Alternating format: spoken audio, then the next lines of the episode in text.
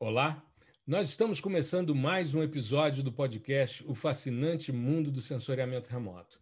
Esse é o nosso episódio de número 58. Ele vai ao ar na segunda-feira de carnaval, um carnaval que não vai existir, né? pelo menos formalmente estão proibidas as manifestações, tendo em vista que nós ainda vivemos uma pandemia. Eu não gosto muito de lembrar, porque esse é o 48º episódio que a gente faz em tempos de pandemia, mas eu parei de contar. Hoje é, eu tenho um convidado muito especial para a gente bater um papo muito legal sobre mapeamento digital, que é o Tiago Duque. O Tiago tem uma série de iniciativas. Ultimamente, ele tem cuidado de plantas que nascem em cactos, mas a coisa tem avançado bastante. É um grande especialista em mapeamento digital, tem uma comunidade nesse sentido, e eu já vou passar a bola aqui para ele, para que ele possa se apresentar. Tiago, muito obrigado por ter aceitado o convite de estar aqui conosco no dia de hoje, para a gente poder fazer um episódio comum, da gente poder trocar uma ideia. Se já está aparecendo aqui na tela para o pessoal. A gente vai, é, no ao vivo no YouTube, mostrar os melhores momentos. E eu queria que você começasse se apresentando, Tiago. Seja muito bem-vindo. Professor Gustavo, muito obrigado. Eu que já quero começar aqui agradecendo né, por essa, esse convite e por estar tá aqui com você trocando essas ideias e tal, né? Eu acho que vai ser um episódio muito proveitoso aí, até mesmo para poder falar aí dos cactos, né? Que nascem umas é. flores esquisitas, que não tem muito a ver com mapeamento digital, mas tem mas muito está, a está ver. nos stories, né? E é, eu, é, eu fiquei impressionadíssimo é. com aquela flor. Eu, eu, já fiquei imaginando como seria o cheiro dela, mas a gente vai falar dela mais à frente. Mas vamos lá. Pois é. E o engraçado dela é que ela, você até você falando assim, né? Me hum. traz uma lembrança de observação, né? Porque o mapeamento a gente tem que ter muito isso, assim. Você trabalha direto com sensoramento remoto, uhum. tem a célebre frase, né, que o homem se manifesta pela meio geométrico, né? Isso. E esse senso de observação acho que é muito latente, tem que ser muito latente na gente que trabalha, principalmente com mapeamento. Uhum. Então, obrigado pela oportunidade, pelo convite, e espero que seja um episódio aí que todos e todas gostem aí, que futuramente, precisando de alguma coisa, também estou à disposição de todo mundo durante aí o bate-papo, na hora que for surgirem dúvidas para frente, quando a gente for falar alguma coisa aqui, pode ficar alguma, alguma coisa meio é, não explicada, né? E aí uhum. eu já estou me colocando à disposição aí, depois das minhas redes sociais, todos os podcasts e tudo aí. Beleza? Tiago, eu queria que você falasse um pouquinho da sua história, da sua trajetória acadêmica, sua formação e como é que é, você se aproximou da questão do mapeamento. Antes da gente falar do digital, vamos entender como é que foi essa trajetória do Tiago Duque e esse caminhar aí para em direção ao mapeamento, né? Perfeito. Eu isso, isso foi muito legal porque há um tempo atrás eu fiz uma palestra para Campus Party Uhum. E na Campus Party eu fui mostrar a importância de, um, de, de a gente saber realmente de onde a gente vem, das coisas que nos cercam. E eu até dei o nome desse projeto de referência geográfica. É um projeto que eu tenho uhum. que é de levar conhecimento geográfico no sentido de localização para as pessoas. E aí, um dos exercícios que eu pratiquei foi justamente montar qual que era a minha referência geográfica, qual que era a minha história geográfica. Uhum. E aí eu fiz uma animação, um vídeo, na verdade, montando que eu nasci em Paracatu, uma cidade no noroeste de Minas, e depois eu fui muito jovem para Barbacena. Uhum. Então, fui criado em Barbacena e tal. E Minas Gerais, por ser um estado muito grande assim, né, ele tem várias diferenças geográficas, inclusive, né, e que uhum. vai ditar ali como é que vai ser a sociedade. Né? Contexto de paisagem, de aí isso vai dar sequência na cultura, que vai ser diferente e tudo. Uhum. E assim foi. Então eu passava muito as férias no noroeste de Minas e fui criado ali na região do Campo das Vertentes, de Barbacena, próximo a Juiz de Fora. Uhum. E eu fui estudar geologia em Ouro Preto. Certo. Então eu fiz lá o curso é chamado Engenharia Geológica, estudei que é um curso é, tradicionalíssimo, né? No tradicionalíssimo, Brasil. exatamente, é, que eram diversas, era uma só engenharia, formava-se em engenharia geral, e depois as pessoas foram escolhendo fazer você especializava e depois separaram-se os cursos. Aí tem engenharia uhum. metalúrgica, engenharia civil, e aí virou a engenharia geológica. Então, eu cursei, fiz meu mestrado lá também, né? Uhum. Então, formei em engenharia geológica lá, fiz meu mestrado em estratigrafia e geocronologia de um ponto muito icônico de Ouro Preto, que é o Pico do Itacolomi, que fica uhum. na serra homônima, né? Serra do Itacolomi. Sim. E é um acidente geográfico imenso, assim, né? Tem uma amplitude de, de altitude muito diferente para a cidade, que para quem conhece Ouro Preto é muito montanhoso Ouro Preto. Sim. E desde o terceiro período lá em Ouro Preto, eu comecei a ter é, contato com mapeamento, trabalho de campo especificamente, né? Em Barbacena, eu morava, sempre morei num lugar que era um sítio, mas era bem próximo à cidade, assim, então eu tenho esse meu contato com a natureza, que eu gosto muito, vem talvez dessa criação, né? De estar ali cheio de árvore, de ter casinha na árvore, daquele negócio de ter muito bicho. Né? Meu pai era médico veterinário, então a gente sempre foi criado com muito bicho, então tive muito contato com a natureza e andava muito por mato, tinha essa vivência já, e sempre que eu passava as férias, passava as férias na roça do meu avô, dos meus avós. Uhum. Então, ou seja, é, essa parte que aflorou muito de geologia, de campo, eu acredito que vem muito aí desse background, desse arcabouço aí. Uhum. E aí, no terceiro período, mais ou menos, eu comecei a dar aula para curso técnico lá em Ouro Preto. E estava no boom da mineração, então teve muitos cursos técnicos, né? A gente à medida que você ia cumprindo certa carga horária na universidade, você tinha uma habilitação para poder lecionar em cursos técnicos. Uhum. Então, eu vim aí nessa pegada de curso técnico, né? E talvez você, como professor, possa dizer muito mais bem que isso, que a vantagem maior de você lecionar é que você está estudando o tempo inteiro. Você é pago para poder estudar. É então, você né? aprende o tempo inteiro. Então, isso é, muito, é muito legal. Eu gostava Eu muito. costumo dizer, se você quiser aprender alguma coisa, ensine. Perfeito. Exatamente. Você vai Exato. realmente aprender, porque você vai ter que estudar e pensar em todas as possibilidades de dúvidas que possam surgir, então você vai ampliando Exato. o seu é. leque. A maneira é. mais eficiente de você aprender algo é ensinar esse algo. Para mim, isso é perfeito. Eu, nossa, acho isso perfeito. E eu acho mais ainda assim que você tem que a, o exercício de professor é sempre colocar aquilo de uma forma que a gente, sei lá se eu posso usar essa palavra, mas digerível, de deixar a uhum. coisa muito mais fácil para entender. Então, você né? tem que pegar isso, palatável. Então você tem que pegar aquilo tudo que está ali escrito da forma mais técnica possível e explicar para uma pessoa que não sabe nada, né? Então aquilo uhum. ali vai te fazendo aprender muito mais a, a sedimentar, usando um termo geológico, é sedimentar, né? o conhecimento e tal. Então, foi nessa pegada aí, fui sempre dando aula nos períodos assim, para curso técnico e tudo mais, e tive a oportunidade de fazer um estágio numa das maiores mineradoras que existem no país, que é a Vale. Na época era uhum. Vale do Rio Doce ainda, né? depois Sim. virou Vale. E foi muito marcante esse estágio, porque ali eu decidi que eu não queria ingressar para uma empresa privada daquele tamanho. Assim, foi fantástico o estágio, um aprendizado sensacional né? Tive acesso a muitas coisas, inclusive a tecnologia, que era uma coisa que talvez o pessoal da minha geração aí, da década de 80, foi na hora que aqueles computadores começaram a chegar para o pessoal, não era uma coisa popular e tudo mais, né? Notebook, então, não precisava nem falar, eram computadores imensos e tudo mais. E na Vale, como já era uma empresa muito adiantada, um dos maiores que tinham no país e no mundo, eles tinham acesso a, muito a muita tecnologia. É, e... e... é engraçado porque há uma certa resistência, principalmente para o pessoal da, das geociências, mais o pessoal da geologia, há uma resistência muito grande à, à tecnologia para mapeamento. Perfeito. Eu me lembro, eu tinha um amigo, você falou aí década de 80, um amigo meu estava fazendo doutorado numa grande escola de geologia do Brasil, não vou citar nomes e tal, mas enfim, e ele era constantemente criticado pelos professores mais antigos que diziam: ah, você vai fazer mapinha colorido em computadorzinho e tal, porque o cara achava que o geólogo mesmo era aquele cara que ia fazer fotointerpretação, zonas homólogas, mapeamento com nanquim normógrafo, e era isso que valia. E tudo que fosse tecnológico era perfumaria, né? Tem uma resistência. E é engraçado que até hoje. Até hoje, até, até hoje, hoje, isso né? não mudou.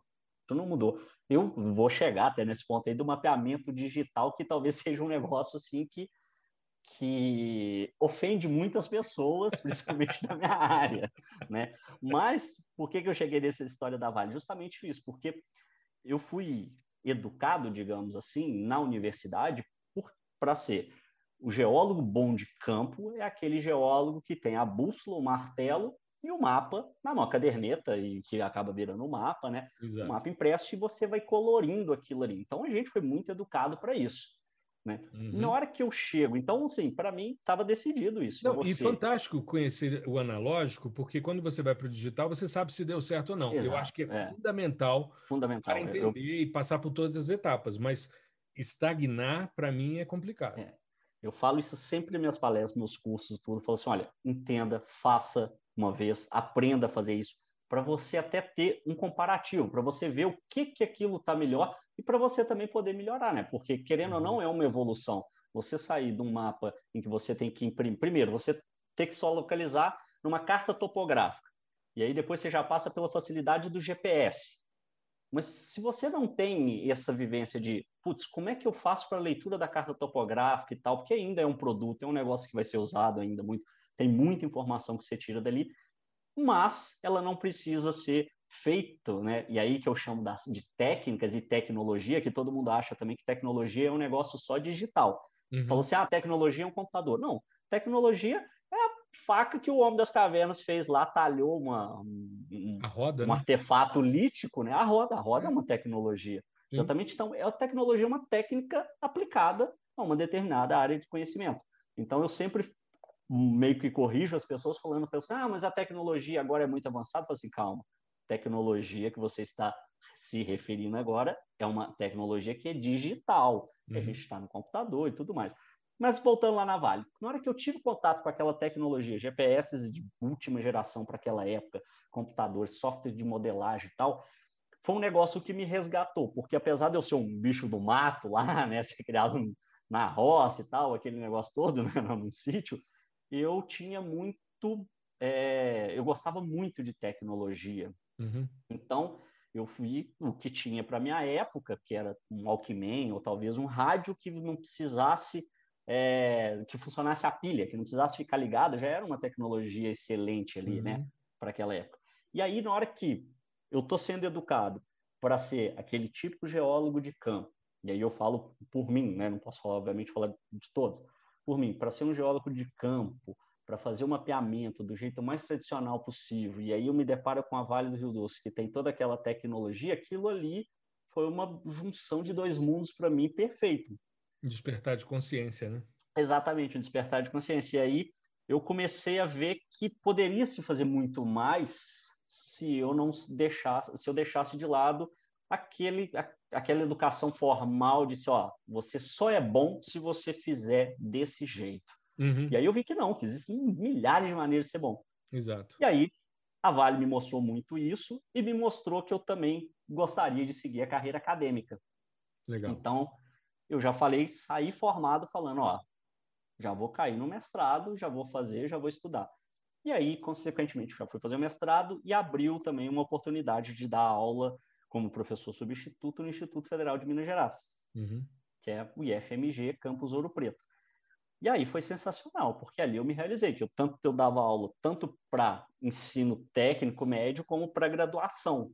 Uhum. E era muito fantástico ver que sim. Aí uma coisa em comum é que o aluno ele está querendo conhecimento, né? Embora você passe por isso, o aluno universitário eu acho que ele é um pouco mais metido, né? Para até para receber o conhecimento, ele fica meio assim, não. Agora eu passei, eu sei muita coisa e tal. Uhum. E já o adolescente não. O adolescente ele está ali para viver. Então isso foi uma experiência muito legal porque para eu vou me considerar professor agora, né? Mas, Legal, com certeza é, era que é um negócio que o professor gosta muito, que é a, a pergunta, instigar o aluno, aquele negócio dele participar, né? Isso era muito bom. E aí? Tem algumas barreiras que são mais emblemáticas, do tipo, ah, professor, tem uma pergunta, mas eu acho que é boba. Aí eu digo, cara, não existe pergunta Nossa, boba. Adorava. que não pergunta.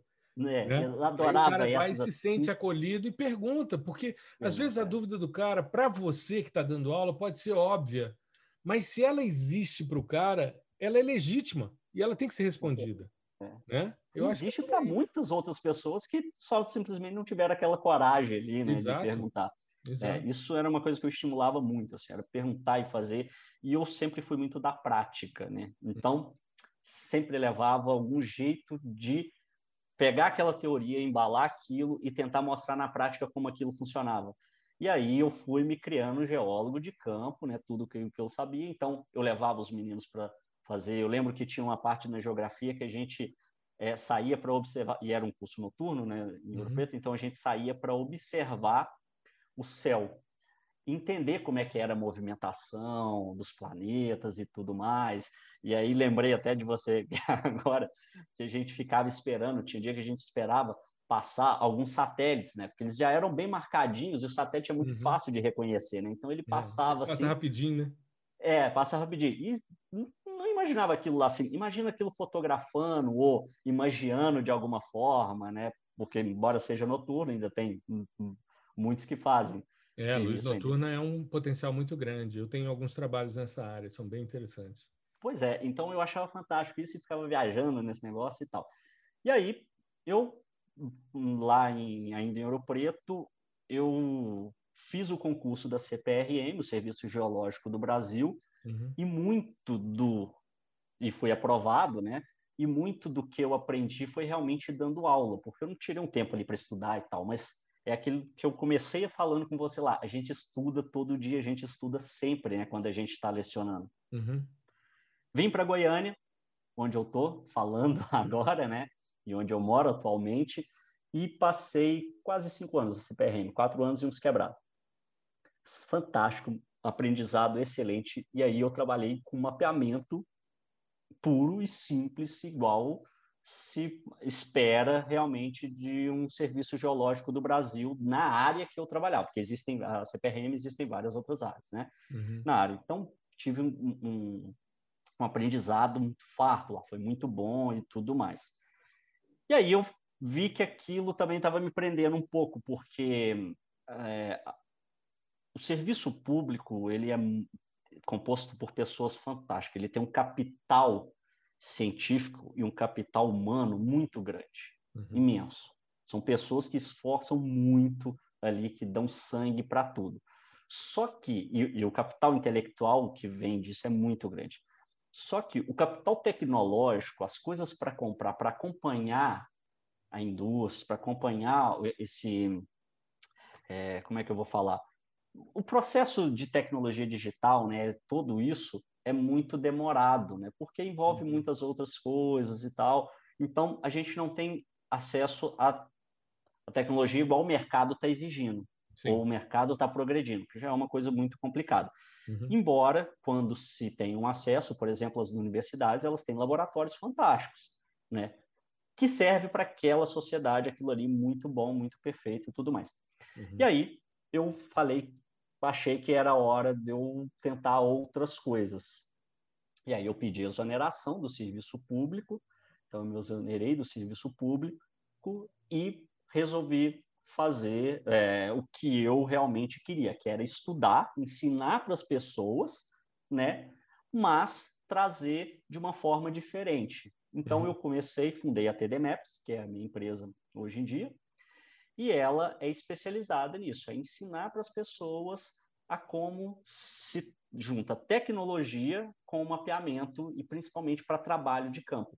Então, a minha maior luta no momento é trazer essas pessoas que pensam né, sempre assim que a geologia ou mapeamento é sempre a pessoa no campo sofrendo ou batendo martelo ou coletando um, algum tipo de solo ou árvore, qualquer coisa, ou animal, qualquer coisa desse jeito, achar que ela tem que fazer aquilo da forma mais rudimentar possível. Uhum. E hoje em dia, com um aparelho celular, você consegue ter milhares de coisas na mão, né?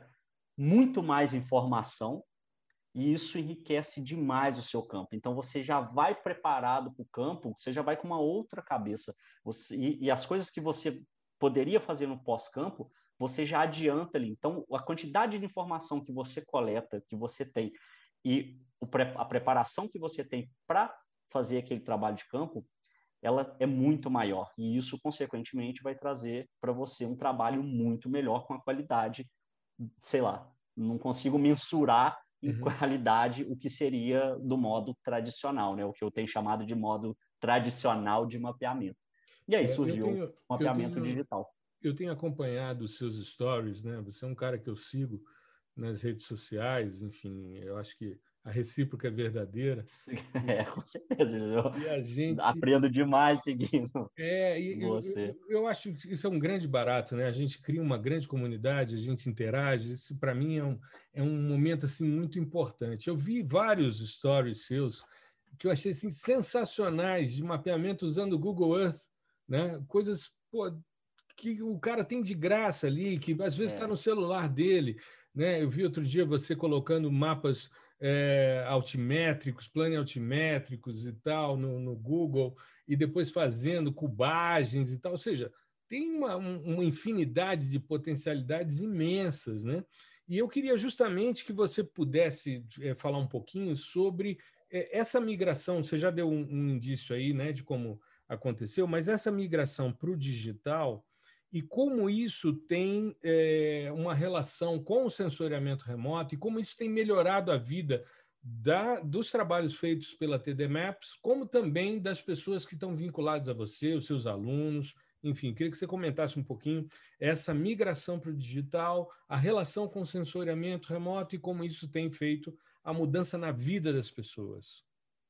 Pessoal, isso é engraçado, porque quando eu entrei na faculdade, eu tinha aquele espírito mais rebelde, assim, né? De que eu vou fazer aqui agora o que eu quero e vou aprender aqui as coisas que me dão prazer e tudo mais. E uma delas que eu tinha me proposto na época é que eu não queria mexer com o computador. O computador já não era um negócio muito fácil, mas eu tinha um computador que ele dava muito problema e que eu tinha que ficar formatando aquilo. Uhum. Era, não existia lojas de aplicativos para gente. A gente tinha que conseguir um software, não sei aonde, comprava CD do UOL para poder instalar um demo de um aplicativo e tal. Então, eu tinha uma crença desse tipo e falava isso comigo. Falou assim, olha, eu não quero mexer com computador, não quero mexer com nada tecnológico. Eu quero desenhar, eu quero escrever e tudo mais, e você um geólogo... Papel assim, vegetal, assim, nanquim, papel vegetal. mesa... Isso né? aquelas mesas de, de mapas. Digita, tal, é, exatamente, que vai para cá, para cima, é. queria aquilo. Aí eu, eu tive, eu tive em casa, eu tive em casa toda É, pois é, você sabe bem o que eu estou falando. Já, Era eu meu sonho minha vida fazer fazendo mapa para os meus professores, para as publicações deles em revistas. Eu ganhava dinheiro como estudante fazendo mapa em papel vegetal, nanquim e normógrafo. Era assim Foi, que eu Nossa, e que era, era uma arte incrível, né? porque você tem que ter um traço, um negócio. Então eu falei assim, eu quero fazer isso, é mais manual mesmo, uhum. não quero ficar sabendo esse negócio de computador e tudo mais, nada. Aí vem uma empresa chamada Google. Sensacional. 2004, 2005, ela me lança um produto que chama-se Google Earth. É.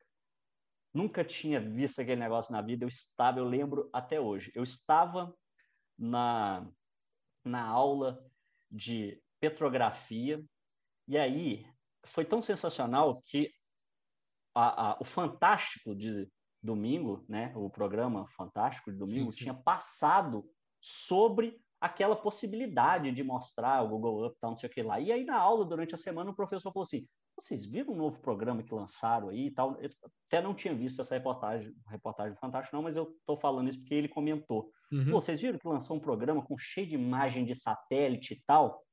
E até então, na graduação, eu não tinha chegado no sensoramento remoto, que a gente fazia, não sei como você fez lá, mas era o estereoscópio, a par das imagens lá, colocava o estereoscópio, papel vegetal em cima, traçando relevo e, e fazia foto-interpretação.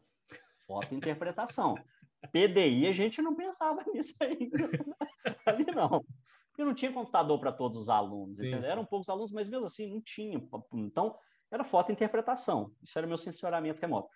Na hora que a gente tinha um laboratório de computação, na hora que a gente acessou o, o tal do Google Earth. É, o responsável pelo laboratório acessou, instalou em todos os computadores Google Earth e que você podia ver imagem do planeta inteiro, em péssima resolução comparado com o que é hoje. Mas para na época você falar, estou distinguindo o que eu acho que é um ônibus ou um caminhão.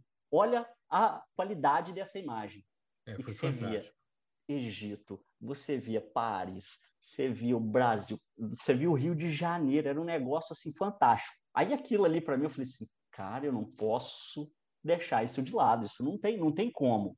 Exato. Eu tenho que mexer com isso daqui, porque olha a ferramenta que eu tenho na mão. Eu enxergo um planeta inteiro da minha sala, da, da frente dessa telinha aqui, do computador. E aí você começa a traçar, para a gente que, que trabalha com assessoramento remoto e, e, principalmente no campo, uma coisa que chama muita atenção é a textura, né? Uhum. Então, a textura que vai aparecendo ali, você vai diferenciando uma rocha, você vai diferenciando o que, que é o solo, o que, que vai ser a vegetação. Então, isso salta muito aos olhos. E na hora que você ficava com, precisava de um estereoscópio para fazer, que era em 3D, que é legal e tal, e eu ainda tinha dificuldade que a distância do olho ao outro era muito curtinho, é o aparelho era... É... é pupilar, né? Lar era, lembro até hoje, era de 50, o aparelho mínimo era 55 e o meu era 54, então ficava naquele negócio ali, era um saco migrando e tal. Na hora que eu vi aquele gol, eu falei assim, cara, sensor. Aí eu, eu acho que eu fui descobrir sensoramento, o poder realmente de sensoramento remoto foi depois da disciplina de sensoramento remoto. Entendi. Porque na hora que você tinha o Google, e o Google foi melhorando, foi melhorando até chegar ao produto que é hoje, que até hoje eu acho fantástico. Com certeza. E sabe o que foi aquela de graça? É. Era um Você produto sabe, eu, de graça. Eu, eu já era professor nessa época, né? Você estava fazendo graduação, eu sou mais velho que você. Enfim, é, eu já era professor. E eu chegava, na, eu levava, eu dava aula de geoprocessamento. Nessa época já. Já tinha. É, na época que saiu o Google Earth, foi em 2000, 2004 foi o lançamento dele. Mas quando ele chegou realmente para a gente, sim, foi 2004, 2005. Isso. Foi nessa um transição. para você instalar é. e tinha a versão Isso. Pro, né? É, o Pro era era pago. Só mesmo pago, é. Top, e a então. baixa é. resolução era a nossa, que era o. Eu tinha terminado o doutorado em 2001.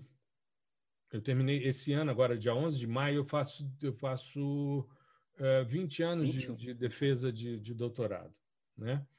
E aí eu tinha terminado o doutorado e era professor universitário.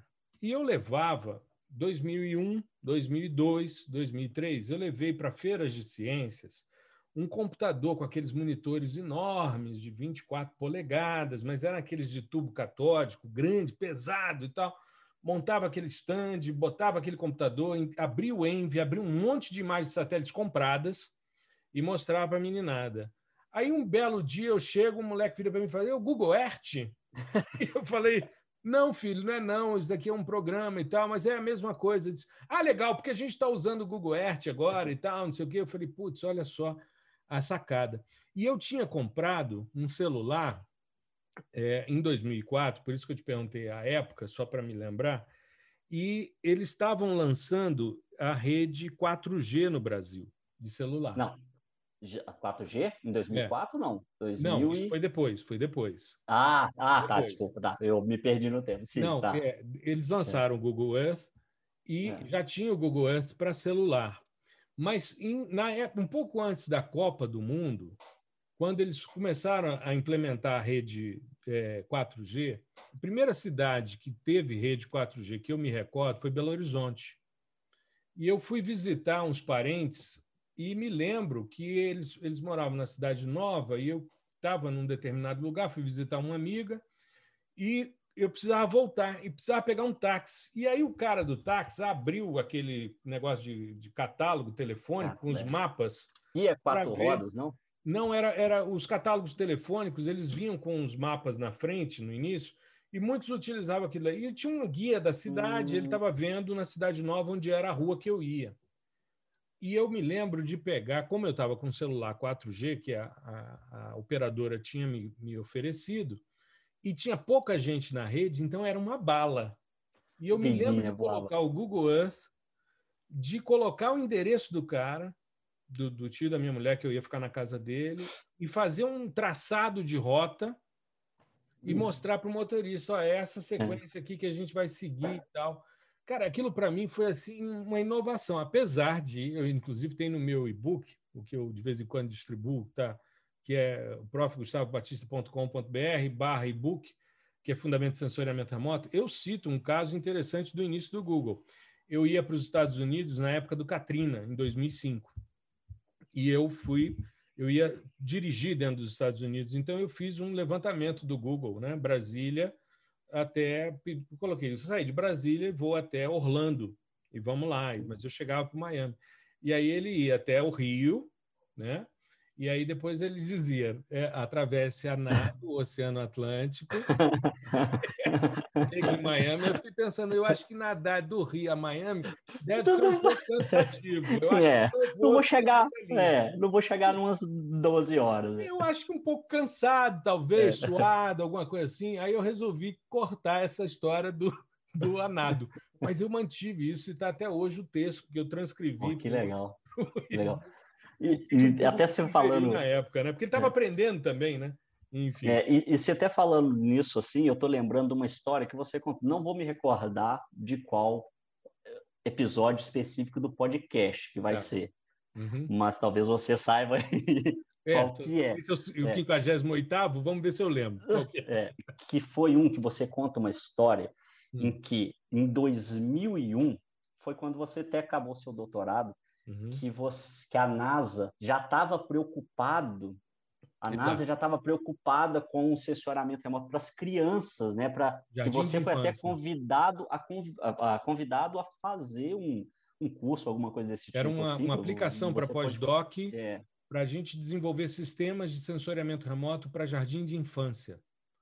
Eu falei, Três cara, isso... anos do Google ser lançado e popularizar, porque para assim, mim, sim, quem popularizou eu não vou falar o sensoramento remoto, mas imagens de satélite, acesso, para mim foi o Google. Não tem outra empresa que eu não conheço. Com entendeu? certeza, não tenha dúvida. É. E, inclusive, falo assim, ó, que quem popularizou o uso de GPS, para até a sigla GPS, também foi o Google. Na hora que ele cria uhum. o Google Maps, e hoje eu duvido uma pessoa, você falou assim, ah, dos taxistas, tal, não sei o que lá. Eu lembro muito das pessoas comprarem GPS de navegação para colocar no carro, Sim, eu tive. Que aquilo ali já era muito bom e tal, não sei o que lá. E aí, de repente, você não acha aquilo em lugar nenhum mais, uhum. passou para a palma da nossa mão e que a gente ou espelha ou que tem um aplicativo semelhante no carro. Exato. As pessoas hoje, elas só navegam com GPS, elas vão para qualquer lugar o negócio. E eu acho isso incrível que a gente que passou por isso, eu também ficava muito assim, né? Quando eu e a, né, aí, continuando lá, que senão dispersa aqui também.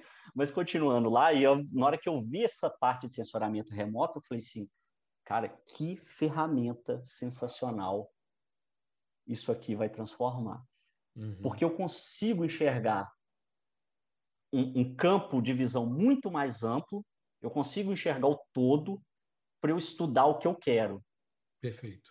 Então, aquilo ali, nossa, me deu um negócio na cabeça que eu falei assim, não, eu tenho que voltar para tecnologia e tal. E eu, nessa época, ainda era muito resistente, que nem celular tinha, assim, né? Uhum. As pessoas já tinham celulares, os, os, meus amigos de sala tinham celulares. E eu falei assim, não, eu vou... E não existia aplicativo de celular, era o jogo da cobrinha e tal, ligava, mandava o celular, fazia o que ele tinha que fazer, era mandar mensagem e ligar, era isso, né? O jogo da cobrinha e... é ótimo. Eu é, o Snake, era aquela cobra. Quando você tava grandão, bafo comia ali. É, ela o ódio nela. que eu tinha daquela cobra, mas enfim. Pois é. E aí eu fui escolher o meu celular. Obviamente já tinha internet e tal, né? Uhum. Eu acessava a internet da escola ou dentro da República. E aí eu descobri que tinha um celular que era da Nokia, não vou me recordar o negócio dele, que tinha bússola. Sim. Aí eu falei, putz, um celular com bússola. Eu fazendo geologia, é tudo que eu preciso, pô. E tinha rádio também, né? Que era também um negócio sensacional. FM, rádio FM. FM. É, FM. eu tive um Nokia com rádio FM que era sensacional. Putz, sensacional. Aí eu falei assim, não, pô, então beleza. Esse aí, juntar uma grana aqui e tal. E dá e... até para fazer microscópio. Eu estava vendo outro dia você com um, um gadget é. aí para você fazer Boa. mapeamento de é, minerais é, e tal no teu microscópio, que era um tablet. Não, nossa, ah, essa, mas essa aí já foi na época dos, dos iPhones, já, essa aí já era mais melhorada. Mas usava muito como estudante, depois tinha um celular. Aí a gente até arrumava um esquema para adaptar. Hoje você tem um adaptador impresso em impressora 3D que você coloca o telefone, ele já foca no microscópio e você consegue tirar as fotos da lâmina, né? Uhum. Lá, né? muito estudante aí que deve escutar a gente deve ver isso daí. Mas na época era um negócio difícil, então a gente fazia uma adaptação ali. até com durepox e tudo mais, colocava aquele negócio no celular para adaptar para tirar foto da lâmina para poder estudar depois. Né? Lâmina que a gente fazia de rocha. Uhum. E, e aí eu voltei para a tecnologia. Falei, putz, vou ter que voltar para a tecnologia que é agora e tal. E aí, acompanhando um professor desses de campo, ele virou e falou: Olha, estou precisando de uma pessoa para ir comigo e no campo e tudo mais. Ele não mexia assim com o computador tão fácil, ele obviamente escrevia as coisas dele no Word e tudo mais, mas uhum. era um programa específico que ele precisava para mexer. Uhum. Chamava-se ArcGIS. Nossa Senhora! E aí ele falou assim: Você sabe mexer? Sei demais sabia nossa, nada. Ele falou assim, Nossa, eu sou desde criança, estou mexendo. Desde criança, não, assim, nasci, rapaz, nasci aprendendo arquigista. Claro. Sou eu a pessoa do arquigista. Nada que uma leitura de manual não resolva, né? É, ainda não. Falei assim, eu me viro. falei, para quando é que é esse campo? Ele falou assim, não, final de semana, sei lá, uma terça-feira. Eu falei, caramba, rapaz. E eu não tinha computador, não tinha nada. Ele falou, olha, eu tenho um computador já instalado aí, tal, arquigista, não sei o quê. A gente vai para esse campo, um projeto é tal, tal, assim. E se você tiver uma dúvida, o fulano de tal sabe mexer no ArcGIS. Fui, liguei para fulano de tal. Falei, fulano de tal, preciso passar com você um tempo. Uma imersão. Me explica o básico desse programa, como é que faz e tal, porque eu preciso aprender isso aí. Surgiu essa oportunidade aí, uma bolsa de... É, né, já até nem demonstração científica, alguma coisa é, desse tipo assim. Ser, né? É. Aí eu falei assim, não, preciso disso aí. Aí o cara sentou lá umas duas horas comigo, explicou, ó, isso aqui é assim, assim, assado, tal, tal, tal, beleza. Pronto. Foi com o professor. Imitando exatamente o que o cara tinha me ensinado fazer. Com toda, com toda elegância de com quem toda assim, elegância. usa o programa Tudo. com toda a expertise do mundo, né? Do mundo, exatamente. Não, converso Exato. com a Esri no tete a tete aqui, ó. Exato. Aí Falei, o ArcGIS. E o ArcGIS, para mim, na época, né, depois do Google ali, era o segundo programa de que eu podia trabalhar com assessoramento remoto, né? Uhum. Porque você imagina, se avaliar um lugar, sem ter ido no lugar, e você já conseguir tirar conclusões daquilo... Direcionar seu campo, né? Eu acho isso fantástico. Né? É que nem o Street View. Eu vou para uma cidade hoje, eu dou uma passeada antes no Street View para ver qual é. é o que você que já eu... sabe. É, é, exato. Só e aí, China, eu acho. Eu fui para a China em 2017 que eu não consegui porque o Google não roda no, no na China. É, aí, é. lá, aí, aí, tem outros problemas. É, aí, tem outros problemas. Mais, mais geopolítico. É. É. puxava Street View e falava, bom, meu hotel é aqui. Aí você olhava, não, não, não é isso que, que parece um hotel. E realmente, quando a gente chegou, era outra coisa. A gente não acessava Google, era só o Baidu, né? Que é o rede de. de e só por VPN, né? Que acessa lá, como é que VPN. é? Aí dá. E aí a gente tinha que fazer o seguinte: como meu e-mail é Gmail, eu fazia a migração para o Yahoo para poder abrir. Era a hum. ginástica que eu tinha que fazer. Entendi. E VPN é o seguinte: VPN são sete dias gratuitos. E eu ia ficar um mês. Então eu testava sete dias, cancelava e pegava um outro, mais sete dias, cancelava, porque eu é, só naquele é. o ano todo para ficar um mês, né? Mas é, o Jerry Lewis morreu enquanto eu estava na China, eu não fiquei sabendo. É, e aí, como é que você faz? O Baidu, o Baidu ele te mostra resultados só do que acontece para a China ou como é que é? É mais direcionado para eles, é mais direcionado. Só que a gente não fazia, as pesquisas eram muito difíceis, muito difíceis. Hum. E a gente é, aula não... direto, né? Porque o chinês ele, ele não tem fim de semana, assim. É. Os únicos que têm fim de semana são os funcionários públicos e os professores. E os únicos que têm férias são funcionários públicos, um mês, e professor, quatro meses. Os outros é de domingo a domingo. Então. Lá é o 6 por 12, né? Como é que eles chamam? Acho que é 6 por 12, que é o. Eu não vi. Trabalha não vi, seis dias vi. na semana, 12 horas, ou é 6 por 9, é um negócio assim. Eu sei que é um, é. regime de é, trabalho é, é puxado, é bem puxado. É, puxado, né? é bem puxado. Mas assim, você liga a televisão e é, é uma sensação interessante, Thiago, porque você está num, num, país né, com, que tem muita tecnologia. Completamente diferente do seu. Assim, em termos de cultura, é, é diametralmente oposto. E aí você entende como vive uma pessoa que é surda, muda e analfabeta. Você entende perfeitamente. Surda porque você não entende o que eles falam. Muda porque você não consegue falar e eles te entenderem, mesmo que seja em inglês. Porque as pessoas estudam no primeiro grau, o que é equivalente ao primeiro grau, mas elas não, não se apropriam da língua, né? e o inglês assim é, é, sofrível. Os que falam, assim, eu não sei, eu tive professores que eram é, doutores por Harvard e tal, então os caras top, assim, inglês show de bola. E você é analfabeto porque você não entende o que eles escrevem. Então é um isolamento tal que chega a um ponto em que você entra nos lugares e você fala em português. Você não vai entender nada mesmo. Esse negócio aqui, ó.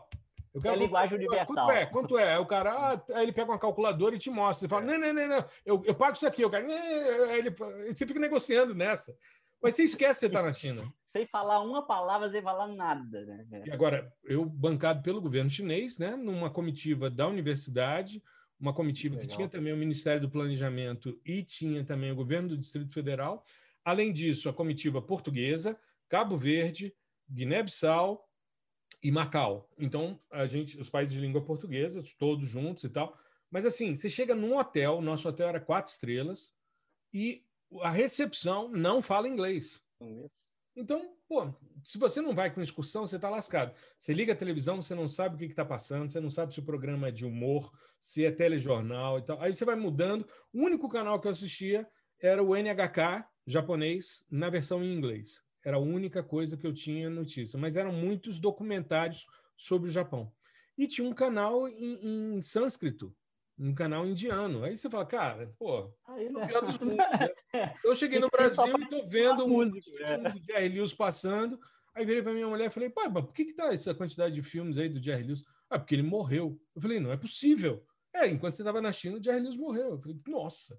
Ou seja, tem um... nem, é. eu achei que era só um mês da minha vida que tinha se perdido. Agora, depois da pandemia, foi um ano inteiro. Né? Então, agora eu estou acostumado. Assim, eu já, já não sei mais em que ano estou, quantos anos eu tenho, quanto eu vou fazer. Eu não sei não, nem que dia é hoje. Vivendo, vivendo. Nós estamos no carnaval.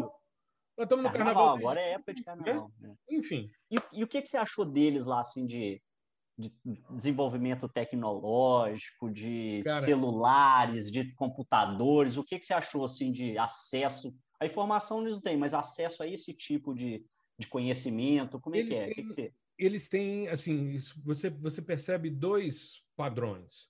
Você tem os fake markets, que aí são essas feiras de produtos importados que a gente Sim. vê na maioria das cidades, que são os produtos falsificados. Eles, inclusive, incentivam, porque o que, que acontece? Com uma população de 1 bilhão e 400 milhões de indivíduos, eles querem consumir. Eles querem consumir. Eles só estão na cidade, porque tem umas, umas sacadas legais. O cara só vive na cidade se ele tiver condição de viver na cidade. Então ninguém migra assim, Entendi. ah, eu vou tentar a vida. Não, não. Rural por urbano, não, não. não. Você precisa ter autorização para estar na cidade. Então você não vê ninguém morando na rua. Você hum, não vê. Eu vi durante um mês três pessoas pedindo. E eu estava em Xangai, que são 24 milhões de indivíduos. É uma das maiores cidades Nossa, do mundo. Né? Gente demais. Tá o metrô são 12 milhões de pessoas por dia. E, e, o chinês não respeita a fila. Isso é extremamente interessante. Então, você vai chegar... Não respeita? Não, não. Diferente. Vai todo mundo mutuando assim, vai, entrando vai, no vai, vagão? Vai, vai, vai, vai. Pô, você está na fila do McDonald's, chegou na sua hora de ser atendido, de repente entra um tiozinho na sua frente. Aí você dá uma ombrada assim, fala, dá licença, eu queria sanduba aqui, tá? entendeu? É desse jeito. Porque não há, não há respeito a esse tipo de coisa. É muito, muito doido. É um país muito doido. Agora, muito interessante sob o ponto de vista tecnológico, que as coisas boas elas têm um mesmo padrão de preço do nosso. Então, por exemplo, você entra numa Xiaomi, numa Xiaomi, por exemplo, né? a loja da Xiaomi, que você tem de tudo, de mala até aqueles. aqueles aparador de pelo de bigode. Isso, aparador de pelo de bigode, enfim, né? tudo, tudo você imaginar. E é tudo muito parecido com as coisas da Apple então você vê um padrão de é. repetição. Tem um design também. Design, né? o computador deles é igual ao MacBook e tal. É, até Mas, a assim, cor, né? O preço é o mesmo nosso aqui. Então, assim, não vale a pena você pagar Entendi. por isso. Vale a pena. Então, eu não, eu não comprei nada. Eu comprei um cubo de Rubik, que eu usei num, num dos episódios, e uma mala que eu estava precisando. Uma mala foi quando estipulou no Brasil aquela história. Não foi essas malas que anda sozinha, não. Você não, encontrou do celular? Não, mas eu comprei uma mala na Xiaomi que é show de bola. E ela é do tamanho certinho, porque uma das coisas mais interessantes é a questão da segurança. Você tem um policial armado dentro de cada aeronave, em voos internos. E a vigilância é violenta. Então você anda em Xangai o tempo todo. Você percebe isso o tempo câmeras. inteiro tem. Hum, é porque todo. isso eles são muito, eles são muito desenvolvidos nisso, nessa parte. Tanto que a parte que a gente importa de drone, segurança pública por drones uhum. vem deles. Exato, exato. Reconhecimento DJI, né? facial. A DJI é deles. A, DJI é a, a, a principal loja da DJI fica em Xangai. É. A gente foi, inclusive, porque tinha um colega que tinha um, um Phantom 4 e queria comprar as baterias. Comprou baterias muito, muito, muito baratas. Originais, ele chegou a pagar quatro vezes menos do que a gente paga aqui. Né? Para quem não sabe, a DJI, o DJI é a maior empresa de drones, responsável por mais de 70% do mercado mundial de drones. Exato. É, e ela é chinesa, né? Exato. E assim, é muita coisa legal, eles são responsáveis por todos os componentes eletrônicos de quase tudo, tudo você tem um made in, in China, né? E é. assim, você tem coisas de muita qualidade, mas um preço pau a pau com o nosso. Entendi. Assim, né?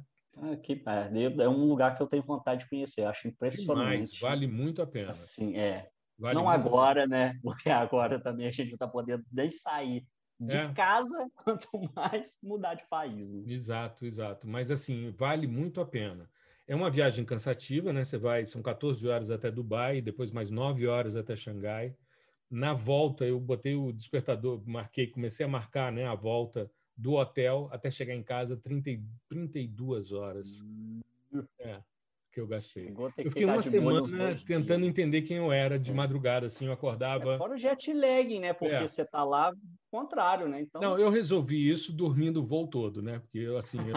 Então, lá, vou dormir esse, emendo mais um dia dormindo é. Vou, né? Não, e eu fiz Aí isso. Eu, assim, eu para dormir é só encostar que eu durmo. Eu durmo com muita Aí facilidade. É Aí é bom. Aí é bom. Botei um protetor auricular, uma, uma coisinha aqui nos olhos e a plaquinha no, no banco, né? Porque no voo da, da Emirates você coloca uma plaquinha dizendo um, um adesivo dizendo, me acorde para comer. é. Bom, ia perder? Ia não, perder de jeito nenhum. Tá doido. Não, pô, parte mais importante todos, do voo, pô todas as refeições, né? E aí eu deitava, capotava e tal, não sei o quê. Aí eu, Oi, ah, ah legal. Quero, quero, quero, quero. Ah, entregava, dormia de novo. E nessa eu vim dormindo quase 14 horas. Nossa, o inverno. Foi bom. Aí foi bom. Foi bom demais. Tá Maravilha. Tá Tiago, eu queria que você me contasse um pouquinho sobre a comunidade Tiago Duque de mapeamento. Pois é, vamos lá, comunidade. Bom, a comunidade surgiu da seguinte forma. Na hora que eu comecei. O que é a comunidade? É, a comunidade. A comunidade é um local onde as pessoas trocam ideias, eu alimento ela constantemente sobre tudo que está ligado a mapeamento. Então, tudo quanto é tecnologia, metodologia nova, equipamentos. Então, artigos, né? É, artigos, então até produtos que servem para o mapeamento. Então, por exemplo, eu posso falar, gente, olha, está na promoção, recebi aqui uma promoção do notebook com essa e essas configurações, que é boa para a gente processar esse e esse tipo de coisa, está na promoção, assim, assim, assado, vale a pena. Pá. O pessoal fala assim, gente, por exemplo, quanto é que, quantos é, de memória a gente precisa, de memória RAM, para poder fazer, usar tal programa? Então, a gente vai, discute lá isso. Uhum. E também eu coloco Vaga as minhas de estágio, aulas... de emprego que surge. É, até de estágio, assim, não. O que a gente tem, a, a comunidade tem algumas regras lá, né? Hum. Uma delas é que lá não é uma feira, não é lugar para se vender as coisas. É um lugar de network. Então, uma das coisas legais é que tem salas que pode criar. Então, de vez em quando eu jogo lá, falo, gente, olha, eu estou precisando de pessoas assim, ou surgiu a demanda, alguém está me pedindo uma demanda para fazer isso, isso, isso, alguém com esse perfil para trabalhar desse jeito? Então aí eu mando isso na comunidade, aí surgem as pessoas lá. Uhum. E aí, sempre quando tem o network, vai fazer o network, existem as salas específicas, então as pessoas entram e elas conversam entre elas lá dentro da comunidade. Então a uhum. comunidade, em linhas gerais, é um lugar onde que eu criei para reunir todo mundo que quer aprender, que gosta ou que trabalha com mapeamento e quer aprender novas técnicas e tudo que está rolando sobre mapeamento, não importa do que seja, né? A gente acha uhum. que, dependendo da área, a gente tem os nichos de mapeamento, né? Então, por exemplo, geologia acha que é só mapeamento de rocha ou recurso mineral, e aí esquece que existe mapeamento de é, espécies nativas de, de certa região para fazer inventário botânico ou inventário faunístico, florístico faunístico, né? Uhum. Esquece que tem mapeamento urbano para né? saber, né? por Prade, exemplo, PRAD, exatamente, ou até mesmo para plano diretor, que é uma coisa que eu tenho trabalhado até muito, uhum. que onde a gente faz um mapeamento para saber se quais é, tipos de parques, por exemplo, uhum. qual que é o raio de influência daquele parque na, ali naquele bairro, ou se precisa, se aquele bairro está precisando de uma unidade de saúde, aquela unidade de saúde vai atender a tantos habitantes ali, então existe mapeamento de tudo quanto é tipo de coisa. Né? Uhum. Então eu criei a comunidade pensando nisso. E aí. E como é que ela, ela surgiu? Dessa ela surgiu forma. Como? Ela surgiu da seguinte forma: quando eu comecei com, com a história do mapeamento digital, né? E aí eu queria trazer essa parte tecnológica e unir isso tudo para dentro do mapeamento, eu me senti meio sozinho, assim. Falei, pô, onde é que eu vou uhum. procurar? Se eu quero aprender sobre mapeamento hoje em dia, o que, que eu procuro? Ah, vou procurar cursos de software específico tal, vou procurar um, um, um artigo específico para isso. E aí eu já estava trabalhando com drone há bastante tempo, né? Eu via que o drone ficava desconexo de outros mapeamentos. Tipo, ah, você usa o drone para fazer isso isso, faz o mapeamento, mas depois trabalha como com esse resultado drone? Porque uhum. muitas vezes esses equipamentos que a gente tem, ele é apenas uma ferramenta para a gente chegar para valorizar, valorizar para trazer alguma informação para a gente, para a gente subir nível de conhecimento e entregar um trabalho ótimo ali para o que se propõe. Uhum. Aí eu falei, nossa, não consigo, onde é que eu vou procurar isso? Como é que eu faço? Eu vou ter que aprender um curso assim, assim, assado. Eu falei assim, putz, eu acho que isso está muito desconexo. Então eu vou juntar todo o conhecimento que eu tenho, todo o acesso às coisas que eu tenho e vou montar um lugar para isso.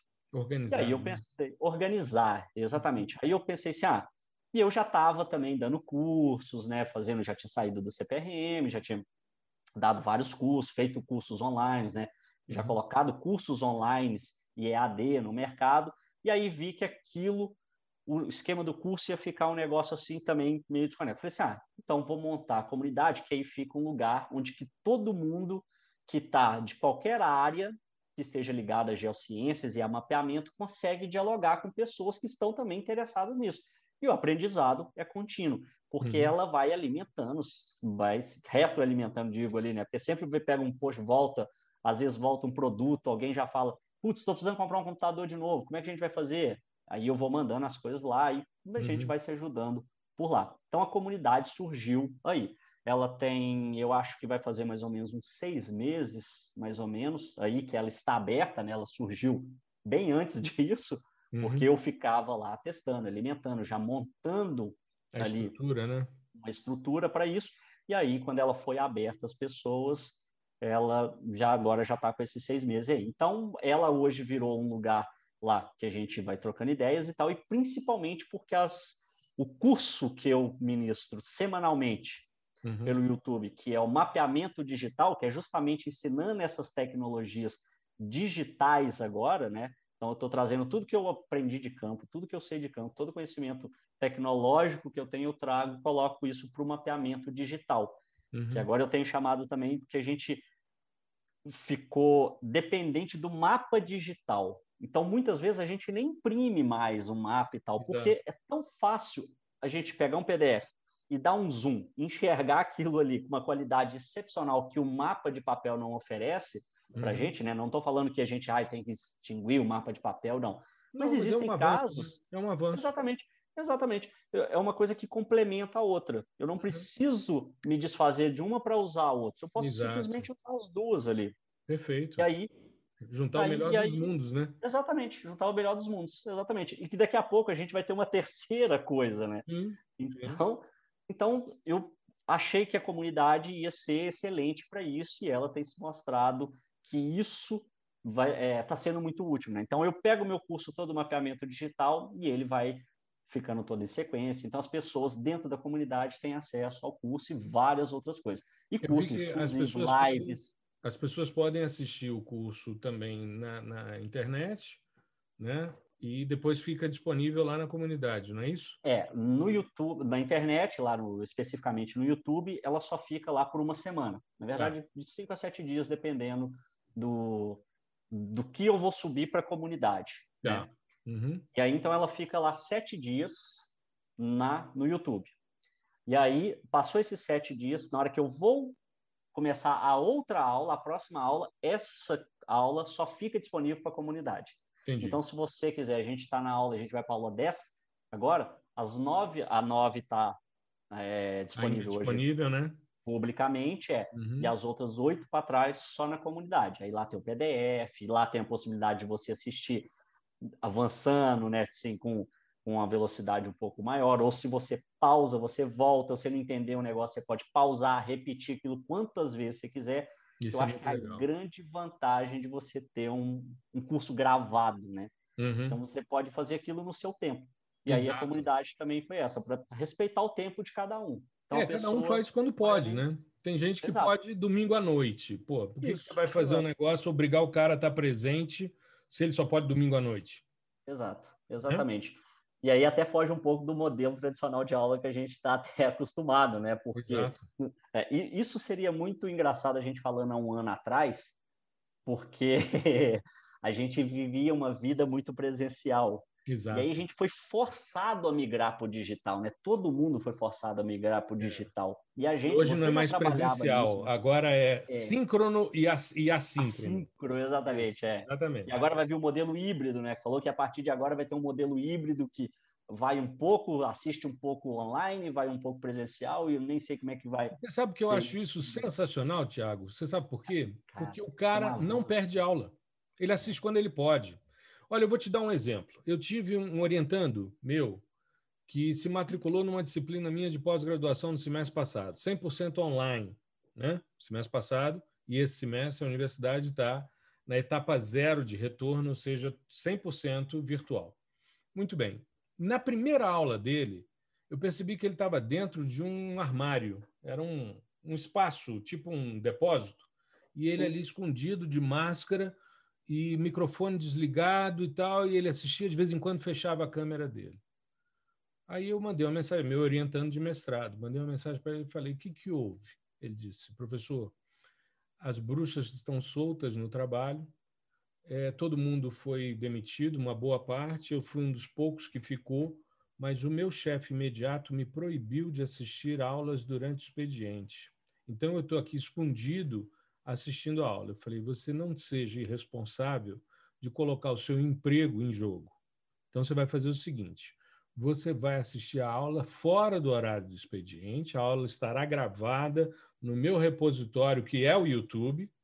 Eu boto num link não listado, os alunos têm acesso ao link. aí tem um link, né? Só quem tem um Você link tem uma semana para fazer um questionário referente a essa aula para validar a sua presença e pronto. Resultado: esse cara fez o semestre inteiro assíncrono.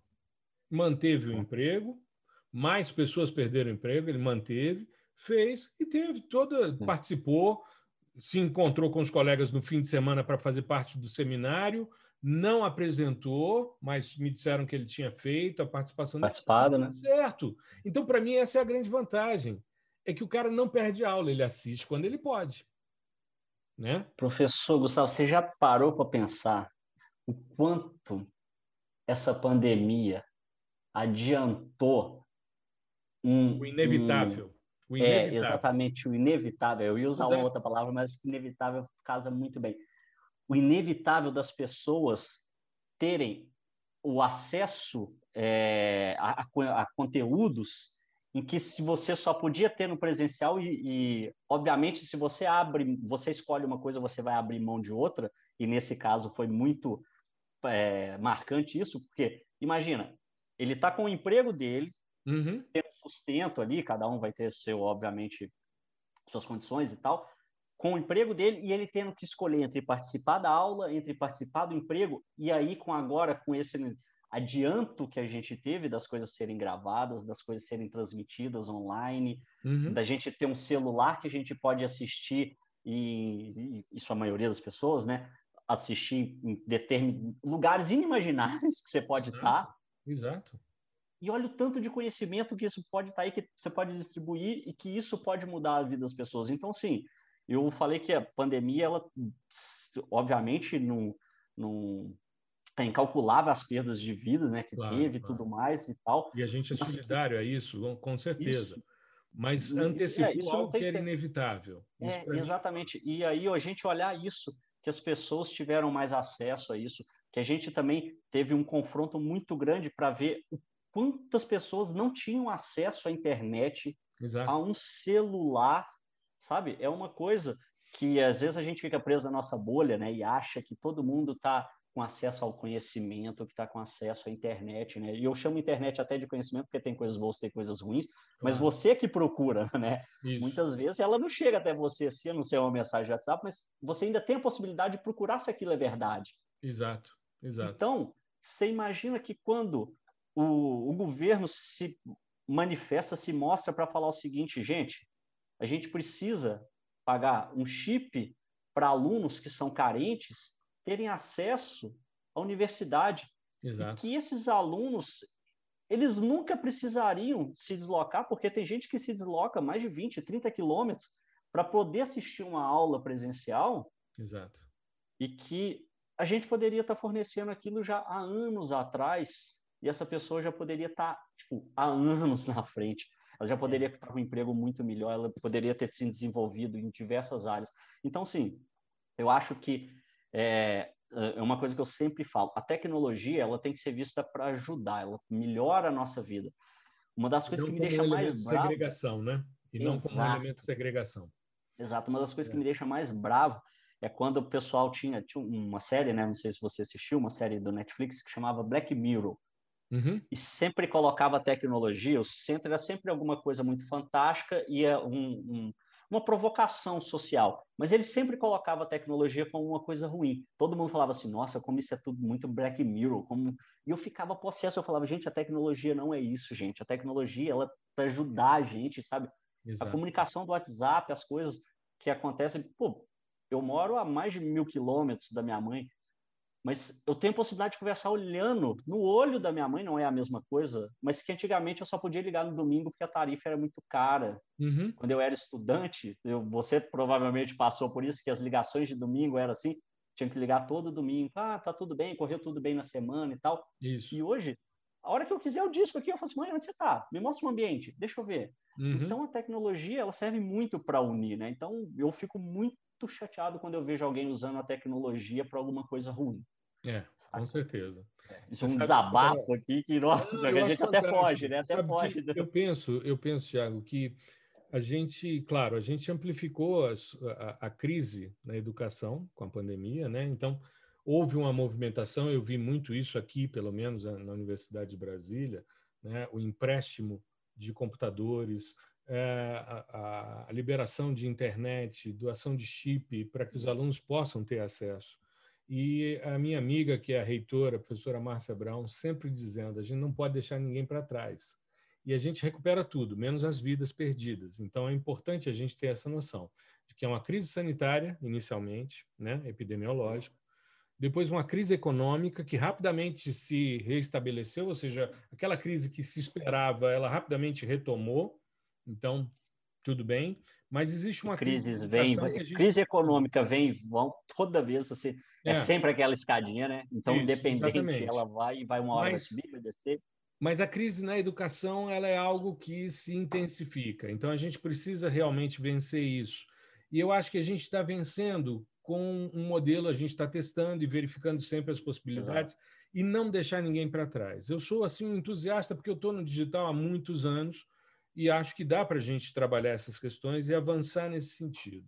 E eu vejo que uma das coisas que, porque é, você tem uma comunidade, eu tenho uma comunidade também, né, que é, as pessoas entram e têm acesso às discussões, né, e a gente vai ampliando. O seu modelo eu acho muito interessante das pessoas ingressarem para quem realmente quer, né, e, e, e, com isso irem discutindo, né. Eu coloquei a comunidade agora uh, como uma estrutura né, que vai se, se mantendo dentro da, da, da organização mas a gente tem uma coisa que nos diferencia em relação a outros colegas que atuam na internet, que são os podcasts. Nós somos podcasters. Podcasters, é. Eu hoje fiz um, uma discussão, um desabafo, porque ontem eu perguntei para a audiência é, se achavam ruim o fato de eu ter colocado YouTube e podcaster no, no link da bio do Instagram, né?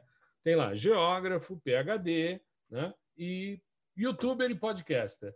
E eu percebi que pelo menos 5% disseram que não curtiram, não é por aí e tal, né? E eu vejo que as pessoas têm muito preconceito ainda, não, não esses em si, mas eu falo dos colegas que estão na universidade, de que quem está no, no é. digital não é tão sério. E a gente faz um trabalho legal. Eu vejo o TDCast, né, que é o seu podcast, que traz notícias. Eu queria que você falasse um pouquinho sobre o como surgiu essa ideia de ter um podcast. Hoje a gente está organizado e por isso a gente tem esse contato. Yeah. Existe uma lista de discussão entre a podosfera geotecnológica, como fala na série de Sá, né? É, essa geopodosfera. Então, os principais podcasts estão juntos num grupo de Telegram, né? E você tá, eu tô e outros amigos também, e a gente pode trocar informação e por isso a gente tem feito essas essas lives, essas discussões, esses episódios conjuntos, como é esse de hoje, né? Queria que você comentasse um pouquinho a sua vivência com o podcast e o que, que você é, pretende daqui para frente com o TDCast. Tá, eu, eu, vou até começar, na verdade, fazendo uma, uma pergunta, né? Respo uhum. Não vou responder com uma pergunta, mas uma espécie de uma provocação. Você se imaginaria, há um ano e meio atrás, participando de um grupo em que, sei lá, acho que tem. Umas 15 pessoas, né? É, umas 15. 15 eu ia falar umas 18, é, umas 15, 18 pessoas lá dentro que são da área de geotecnologias, né, que é uma área técnica e tal, e divulgando isso, fazendo, divulgando isso na forma de podcast. Há um ano e meio atrás, você, você tem quanto tempo de, pod, de podcast, mais ou menos, o seu? Tenho um ano e um mês. Um ano e um mês de podcast. É, um ano e meio. Então, vai, então foi boa essa data. Um ano e meio. Você se imaginava num grupo, assim, participando de um grupo? De jeito nenhum. E detalhe, com pessoas que eu nunca estive presencialmente. Não, pois é, a gente nunca é, é, Hoje eu considero isso aqui meio que presencial, né? Ah, com certeza, assim, com certeza. Aí sim, já tive com vários deles. É, mas assim, é. cara a cara, tomar um não, café. De pegar na mão? Ixi, não, não, até é. hoje não. Isso, isso, é uma coisa que eu espero ainda. Eu ainda em me breve. dá uma vontade muito de congresso, assim, sabe? É... Quando tiver todo mundo vacinadinho, todo Exato. mundo bonito e tal, e a gente tiver já estável, já entender bem a Covid, tudo certinho, uhum. e participar de congresso, falar assim, pô, você lembra aquela época que a gente conversou tal, não sei o que lá? Você lembra Isso daqueles congressos saudade. virtuais que a gente participava é, de cueca? Né? só aqui, só de social, né? É. Evento de abertura, você está de cueca e camisa social. É, e camisa social, exato. Eu, eu senti saudade, nossa, senti saudade daquilo e tal, coffee é. break agora, né? Aquele negócio. Não, eu nunca, eu nunca me imaginei fazendo um podcast. Se não fosse uma provocação de uma aluna minha, da primeira turma do PDI-SL, né, a, Isadora, virou para mim e disse: professor, adoro sensoriamento remoto, adoro podcast. Não tem nenhum podcast de sensoriamento remoto. Aí depois eu descobri, conversando com os caras do Tecnologel, né, Narcélio, o, o Murilo, Murilo, o Sadek, o João, né? A gente estava conversando, só o Tiago que não pôde participar, que o Tiago está morando em Portugal, porque ainda tem isso, né? Todo mundo no mundo. Estava o Murilo em Goiânia, o Sadek em, em, Belo, em, em é, Belém, ah, o Belém. João estava em Pernambuco, o Narcélio estava no Ceará, e o Tiago não participou porque está em Portugal, estava horário... Num, Fuso horário e tal. É, e eu em Brasília. Então, eu jamais imaginei isso, mas conversando com eles, eles disseram, professor, a gente agilizou o nosso, porque depois que saiu o seu, a gente disse, a gente tem que colocar o nosso na praça. Eu falei, cara, peraí. Então, é, é, aí eu me toquei que o meu é o primeiro podcast em português sobre sensoriamento remoto. Ué, ué, tudo eu falei, pô, que coisa fantástica, né? O fascinante mundo do sensoriamento remoto é o primeiro. Então, é. né? Pronto, já abriu, já abriu. Abriu a porteira abriu a porteira com chave de ouro, né? Exato. Não é qualquer Pô, que, que responsa, né? Que é, responsabilidade. Eu... Nossa, muito bom. Mas eu você sabe que eu não, conheci não o TDCast, só abrindo um parênteses, é, teve um post, eu acho que foi de um laboratório no Ceará, de geoprocessamento, que o cara fez um, um cardzinho que ele dizia os principais podcasts de geotecnologia. E na mesma página estava Tecnologel, TDCast e o fascinante mundo do sensoriamento remoto.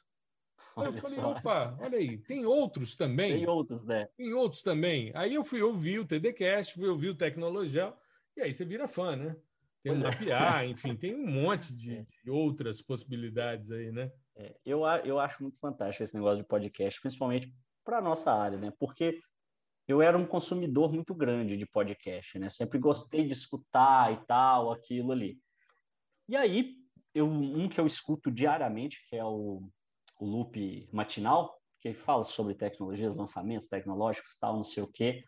E o, o apresentador, ele todo dia, sete horas da manhã, ele lança o Loop Matinal falando de notícias dos mais diversos possíveis sobre tecnologia e tal.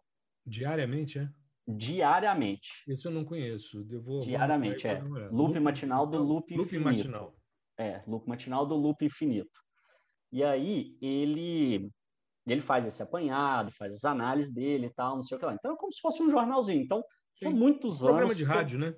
É, esse, exatamente. É um, de rádio. um podcast é um programa de rádio. É, eu, eu sempre defini isso, né? Quando eu falava com os outros, assim, falava eu lembro que eu estava até na universidade escutando podcast e aí falava, ah, você escuta podcast e tal? Eu falei, não, o que, que, é isso? Aí eu ficava meio assim, ah", eu falava assim, ó... Como é que eu vou definir, né? É, é um programa de rádio que você escolhe o tema que você quer escutar.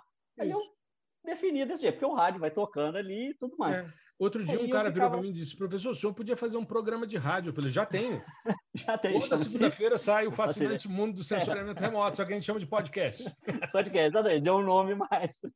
Agora é mais chique, ao invés de radialista, eu sou um é. podcaster. Podcaster, podcaster. É. Acho bom demais.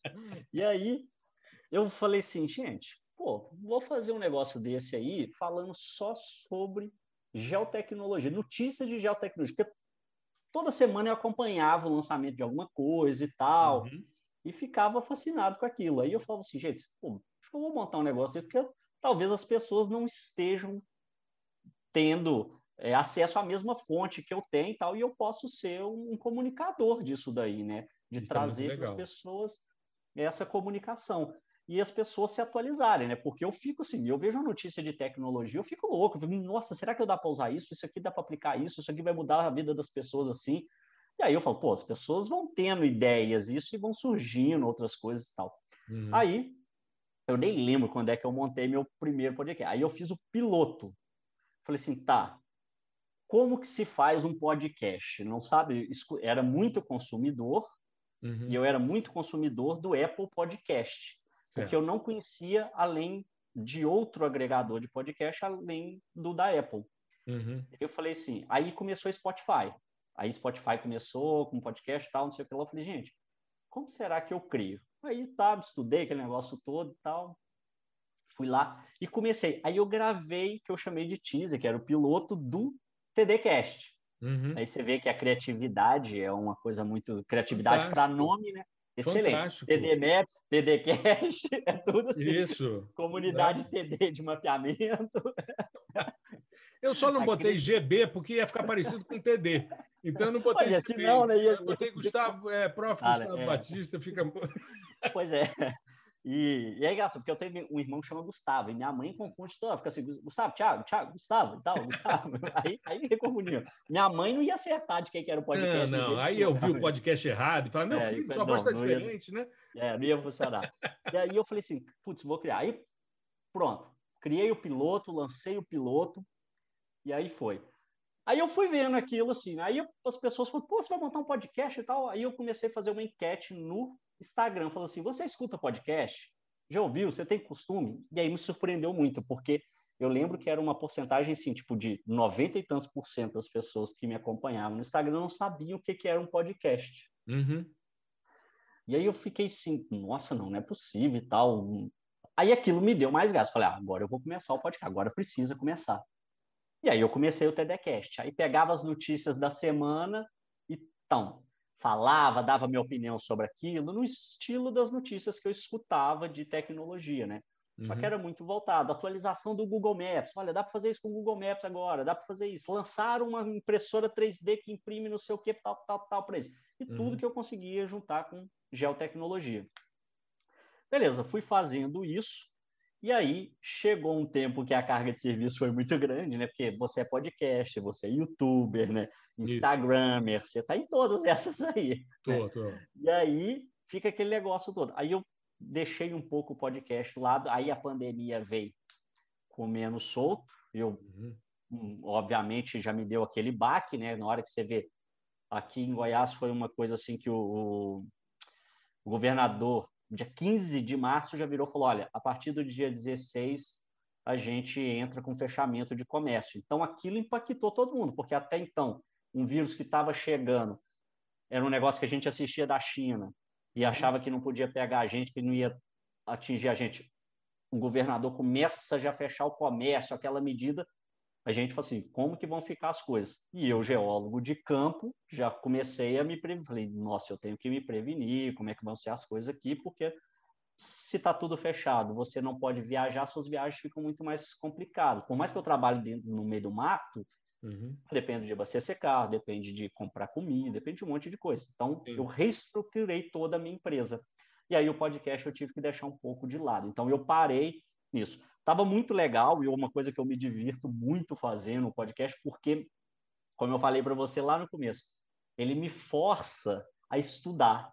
Exato. Então, eu vou atrás daquilo e é engraçado porque as pessoas, até elas têm uma impressão assim, principalmente você que é professor, né? E você sabe de tudo. A gente pode perguntar para você aquele mínimo detalhe lá e tal. E as coisas não são assim, né? A gente Exato. Eu tenho total tem um cadeamento. De dizer, isso daí eu não sei, vou é, estudar é, e vou te trazer a resposta. Exato. E isso que eu acho mais fantástico, assim, né? Eu também uhum. tenho isso e falo assim, olha, eu não sei como é que é isso, mas eu posso estudar e posso trazer para você aqui. E isso o podcast me traz, né? Então, o podcast eu ficava, nossa, que coisa legal, não sabia que tinha isso e tal, não sei o quê, papá. E ótimo, fui fazendo podcast. Deu pandemia, tive que dar uma parada, e retorno agora o podcast. Ele era semanal, né? E agora ele retorna de forma quinzenal. Então, Legal. o TDCast está nas principais plataformas, já vou fazer meu jabazinho aqui, o TDCast está nas principais plataformas aí, Apple Podcast, Spotify, Deezer, SoundCloud, então não Google, então não tem desculpa de falar assim, ah, mas eu não assino, não precisa assinar, tem vários que são de graça, você pode escutar, entendeu? Meu podcast ele tem mais ou menos aí uns, entre uns 7 a 20 minutos, depende das notícias. Eu estou muito empolgado com as notícias. Uhum. E agora eu vou. Vai ter um, ter um quadro novo no TDCast, que também o nome é uma criatividade das mais excepcionais, chama-se TD Dicas. Perfeito. TD perfeito. Dicas, perfeito. inovador, inovador esse nome. E o TD Dicas, precisa, ele traz. Você precisa várias... registrar o TD, você tem que fazer. Pois é, eu tô com medo disso. É, não, eu, eu já tô quase Mas, me apropriando é, também. É. Porque tanto eu TD... só não registro, porque já registraram, você acredita nisso? Já registraram esse TD? não consegui um domínio chamado TD. Eu tava doido para ter ah, esse TD já registrado. TD, ah, foi difícil, mas tudo bem, vida que é. segue. Não, e é aí, complicado, complicado. Esse TD Dica tem participação de pessoas agora. Uhum. Então, é um novo formato que eu estou fazendo aí, e além dessas participações, tem dicas específicas. Então, eu falo de um aplicativo, um, um bloco do depois das notícias, que eu vou falar de um aplicativo que eu te recomendo, que usa assim, assim, assado. E o legal que eu tenho feito com o TDCast é que ele tem uma extensão. Então, eu sempre tenho lá nas. Na, o TDCast ele é assim: ele é a voz, e quando você entra nos detalhes do episódio, tem todas as reportagens para você ler elas completas, tem os artigos, aí eu coloco os links, né? arquivos, os links, arquivos complementares daquela reportagem. Então, o TD Dicas, por exemplo, tem lá. Se eu falo do, do. Tem um negócio que é muito legal que eu falei um tempo atrás, que é o planeta como obra de arte.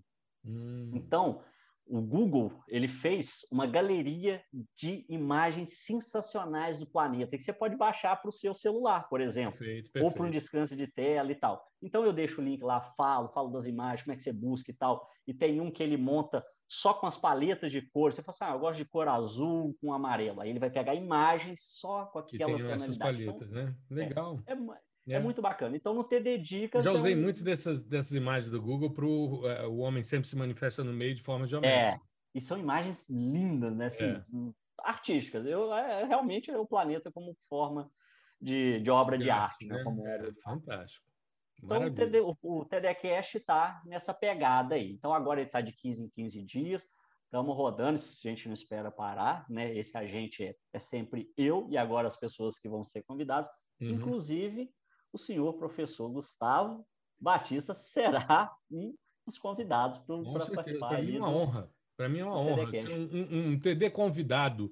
Aí você TD coloca, convidado. TD Ó, convidado. já vou registrar isso aqui antes que você registra. Registra, registra. Aí você é. coloca TD, TD convidado. convidado. Professor Gustavo é. Batista e tal. Eu Exato. acho importante. Eu acho bom. Agora, foi muito criativo esse nome seu, viu? Não, eu fiquei pensando muito tempo é, e anotando foi. aqui possibilidades. É. brainstorm durante é. a nossa fala. É praticamente o jeito que eu trabalho. É mais ou menos isso aí. São dias pensando. forma que eu trabalho é essa aí. É essa aí é, é, o, o, o Anderson Medeiros, da ClickGel, ele diz que os meus, os meus títulos são sempre muito grandes, né? Porque é tudo, tudo grande. É o fascinante mundo do sensoriamento remoto. O curso era processamento de imagens de satélites por meio de softwares livres, ou seja, quase uma prece, né? Então agora Nossa. o curso é PDI-SL. Pronto, já está. Pronto, sigla. Agora vai em sigla. Agora é, é sigla. Me readaptando, né? Agora, é, isso. O, o, recentemente eu abri o programa de, de mentoria, o Experts. aí sim é um troço muito legal, viu? mentoria, que é um processo de. de é, é, um curso também, né? As pessoas acabam entrando, então você dá um nivelamento é, teórico. A gente está falando de espectroscopia a fundo. Eu fiquei outro dia impressionado que nós ficamos três horas falando sobre a natureza dual da radiação eletromagnética. No outro encontro, nós ficamos três horas falando sobre a radiação do corpo negro, mas é algo que, é como você disse, quando a gente ensina, a gente aprende muito. E eu tô voltando. É uma discussão de alto nível, né? São três horas só com uma discussão de alto nível, né? Exato, porque são doutores e especialistas em sensoriamento remoto. Então, assim, um E é uma turma bem bacana. reduzida, essa mentoria é bem reduzida e tal. Como é que é? Como é que ela funciona? É, você assim? tem, no processo de mentoria, você tem uma grande vantagem, né? Você aceita com quem você quer trabalhar.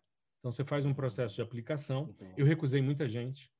E, e, e assim, é, é, muito, muito bom você poder chegar para a pessoa e dizer: olha, não é o seu momento.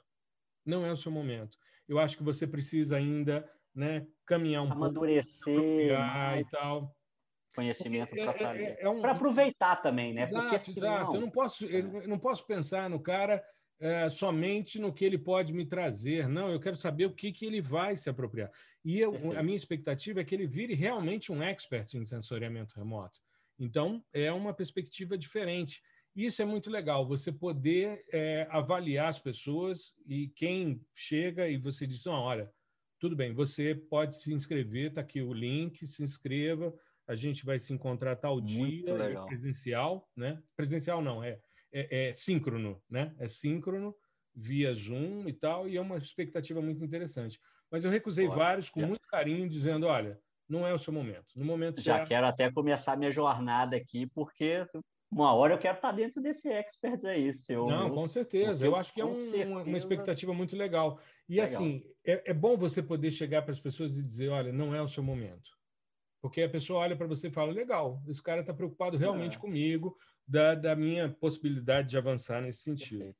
E justamente sobre isso, eu queria que você comentasse, para a gente fechar o nosso, nosso episódio de hoje, Thiago, sobre perspectivas futuras.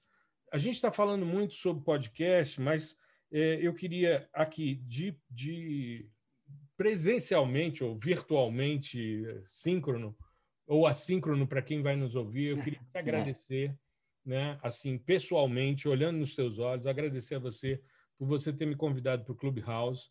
Né? Que isso? Foi... Não, eu estava já, eu tinha pedido à minha audiência se alguém tivesse dentro, porque é algo é, que está ainda muito restrito para quem tem iOS ou Android, é, não está é, disponível, essa... então é para é. quem está com iPhone. Né? E também por convite, que é uma estratégia, como eu falei outro dia no Story, né? você cria uma estratégia de escassez. Exato. o que, que a gente pode perceber ali? Que a gente está dentro de uma plataforma de podcasts ao vivo. E grandes players de mercado conversando. Eu falei outro dia num story, já por duas vezes, que nós já temos quatro grandes players que, estão, que são da área de geotecnologias lá dentro. Você, o Anderson, a Thalita Stael do Mapear, que é um outro podcast. O Anderson também está com um podcast, está é, com a tá gente também, né?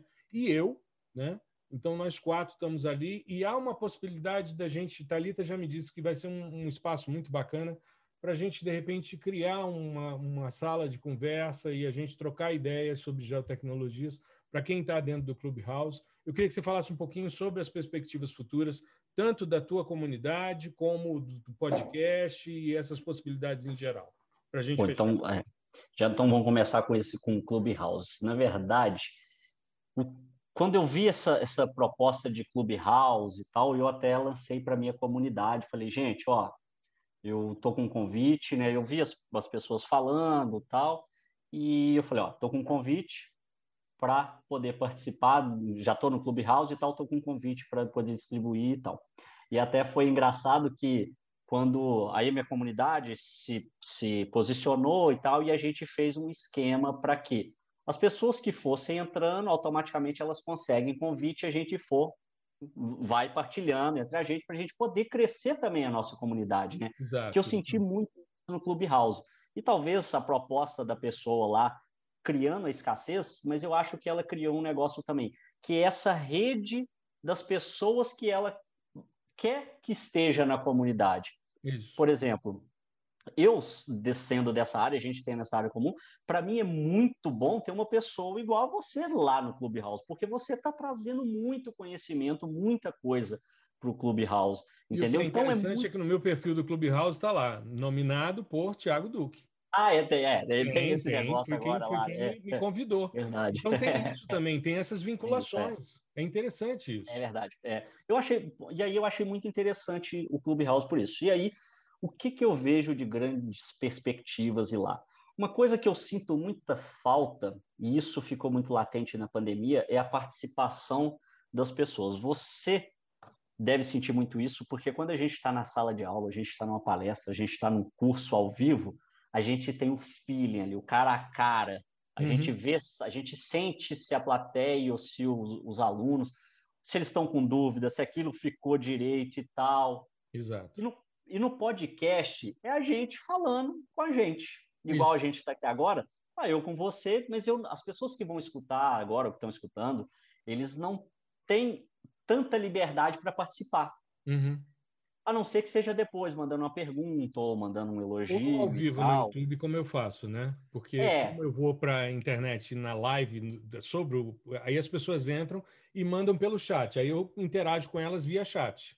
Pois é, mas aí você percebeu que é uma adaptação do podcast, tipo, você está lá no YouTube adaptando. E o Clubhouse fez uma coisa que foi sensacional para a gente uhum. que trabalha com isso que ele criou, deu a possibilidade da gente criar salas, da gente estar, eu com você, o Anderson, todo mundo que é da área, ou, ou interessados em geral, e eles podem levantar a mão e participar.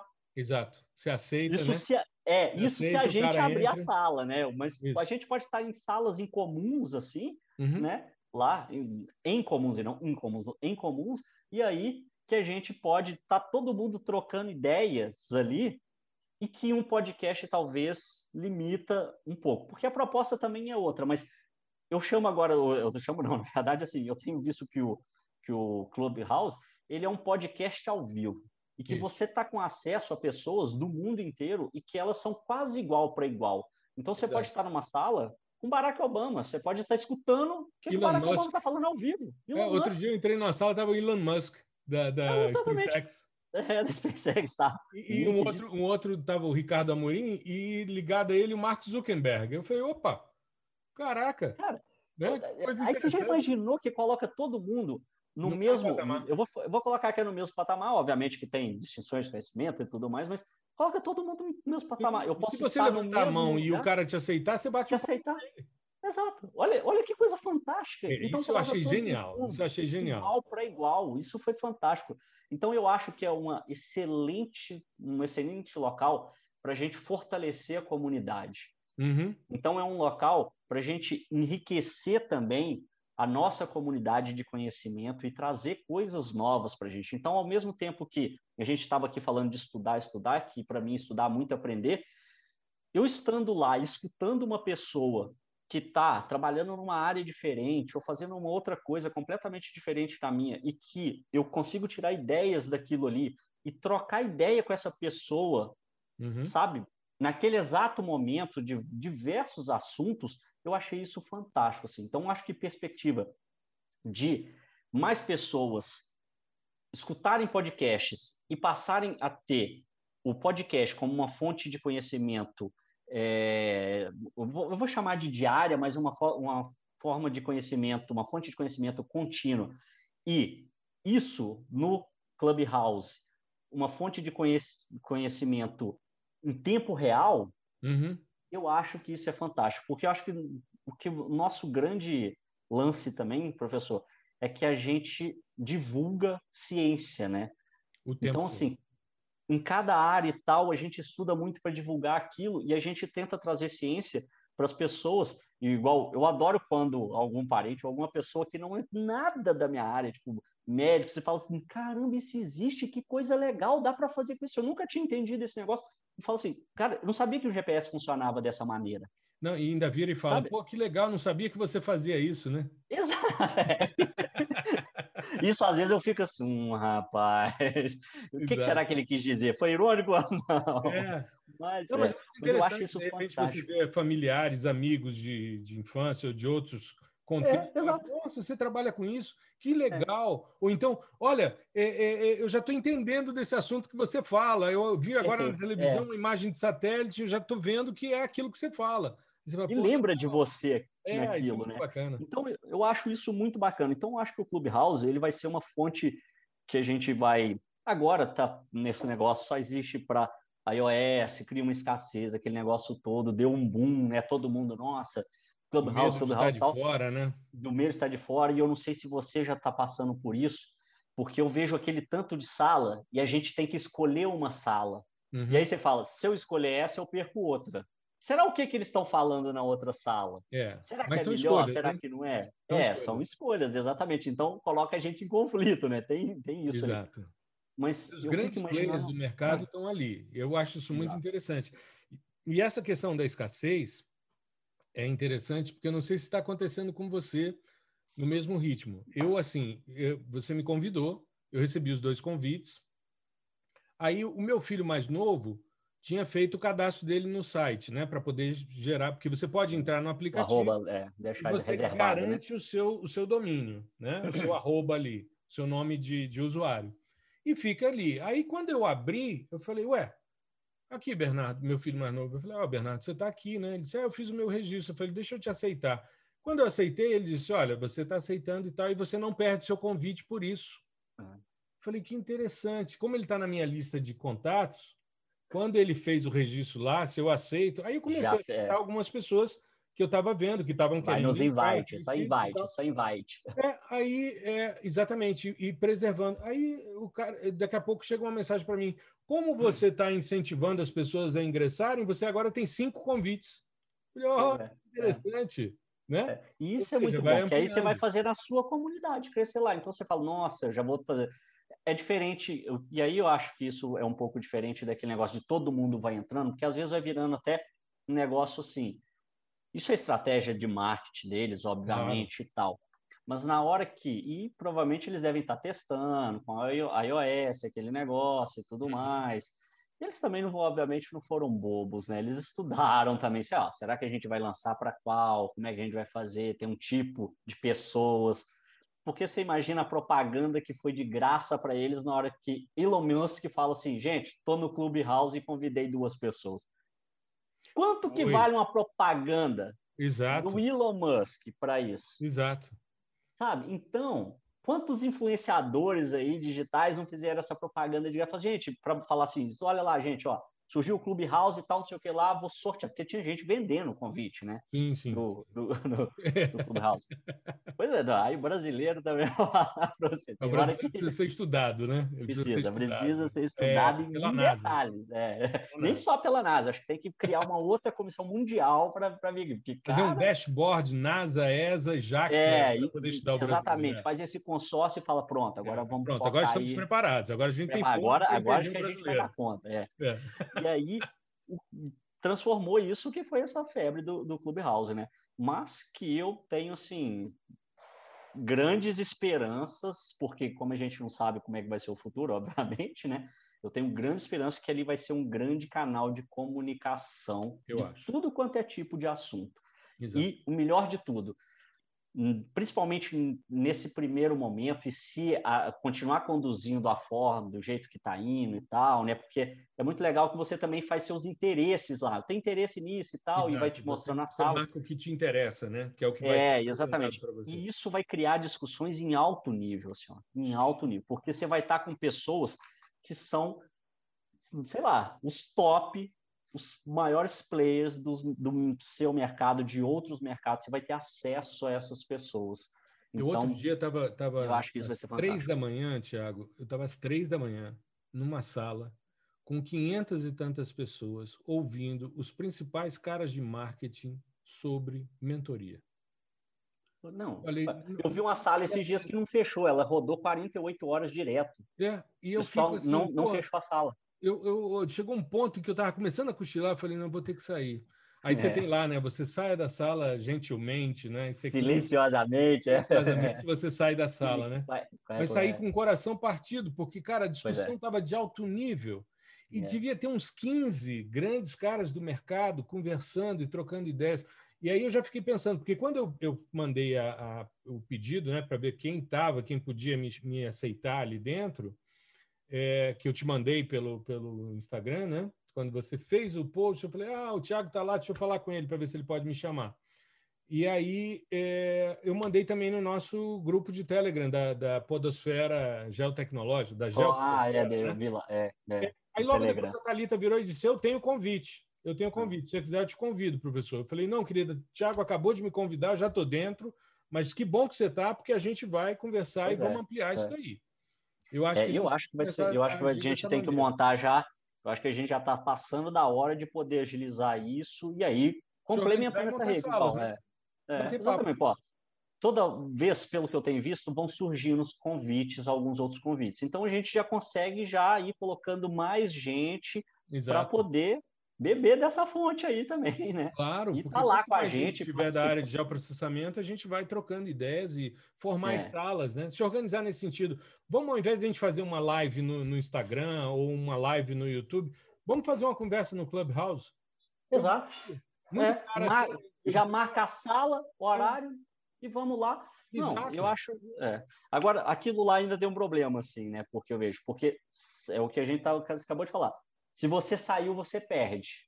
Uhum. Se você saiu da fica conversa. Gravado, é. Não fica gravado. Fica gravado, é. Então, por enquanto, ainda não tem isso. Não tem gravação. Você não pode assistir a hora que você tem que ser naquele exato momento. Exato. Mas eu acho que vai ser um ótimo lugar e uma coisa que eu não tenho preconceito nenhum e eu acho que as pessoas deveriam ver isso e eu até agora vou te parabenizar pela iniciativa sua, né? Porque você é professor universitário e você está nos principais canais de divulgação científica hoje fora da academia. Sim. E você participa da academia, porque para mim até então a divulgação científica ela se dava muito da academia, uhum. né? Que é ali onde a gente vai aprendendo as coisas todas e tal.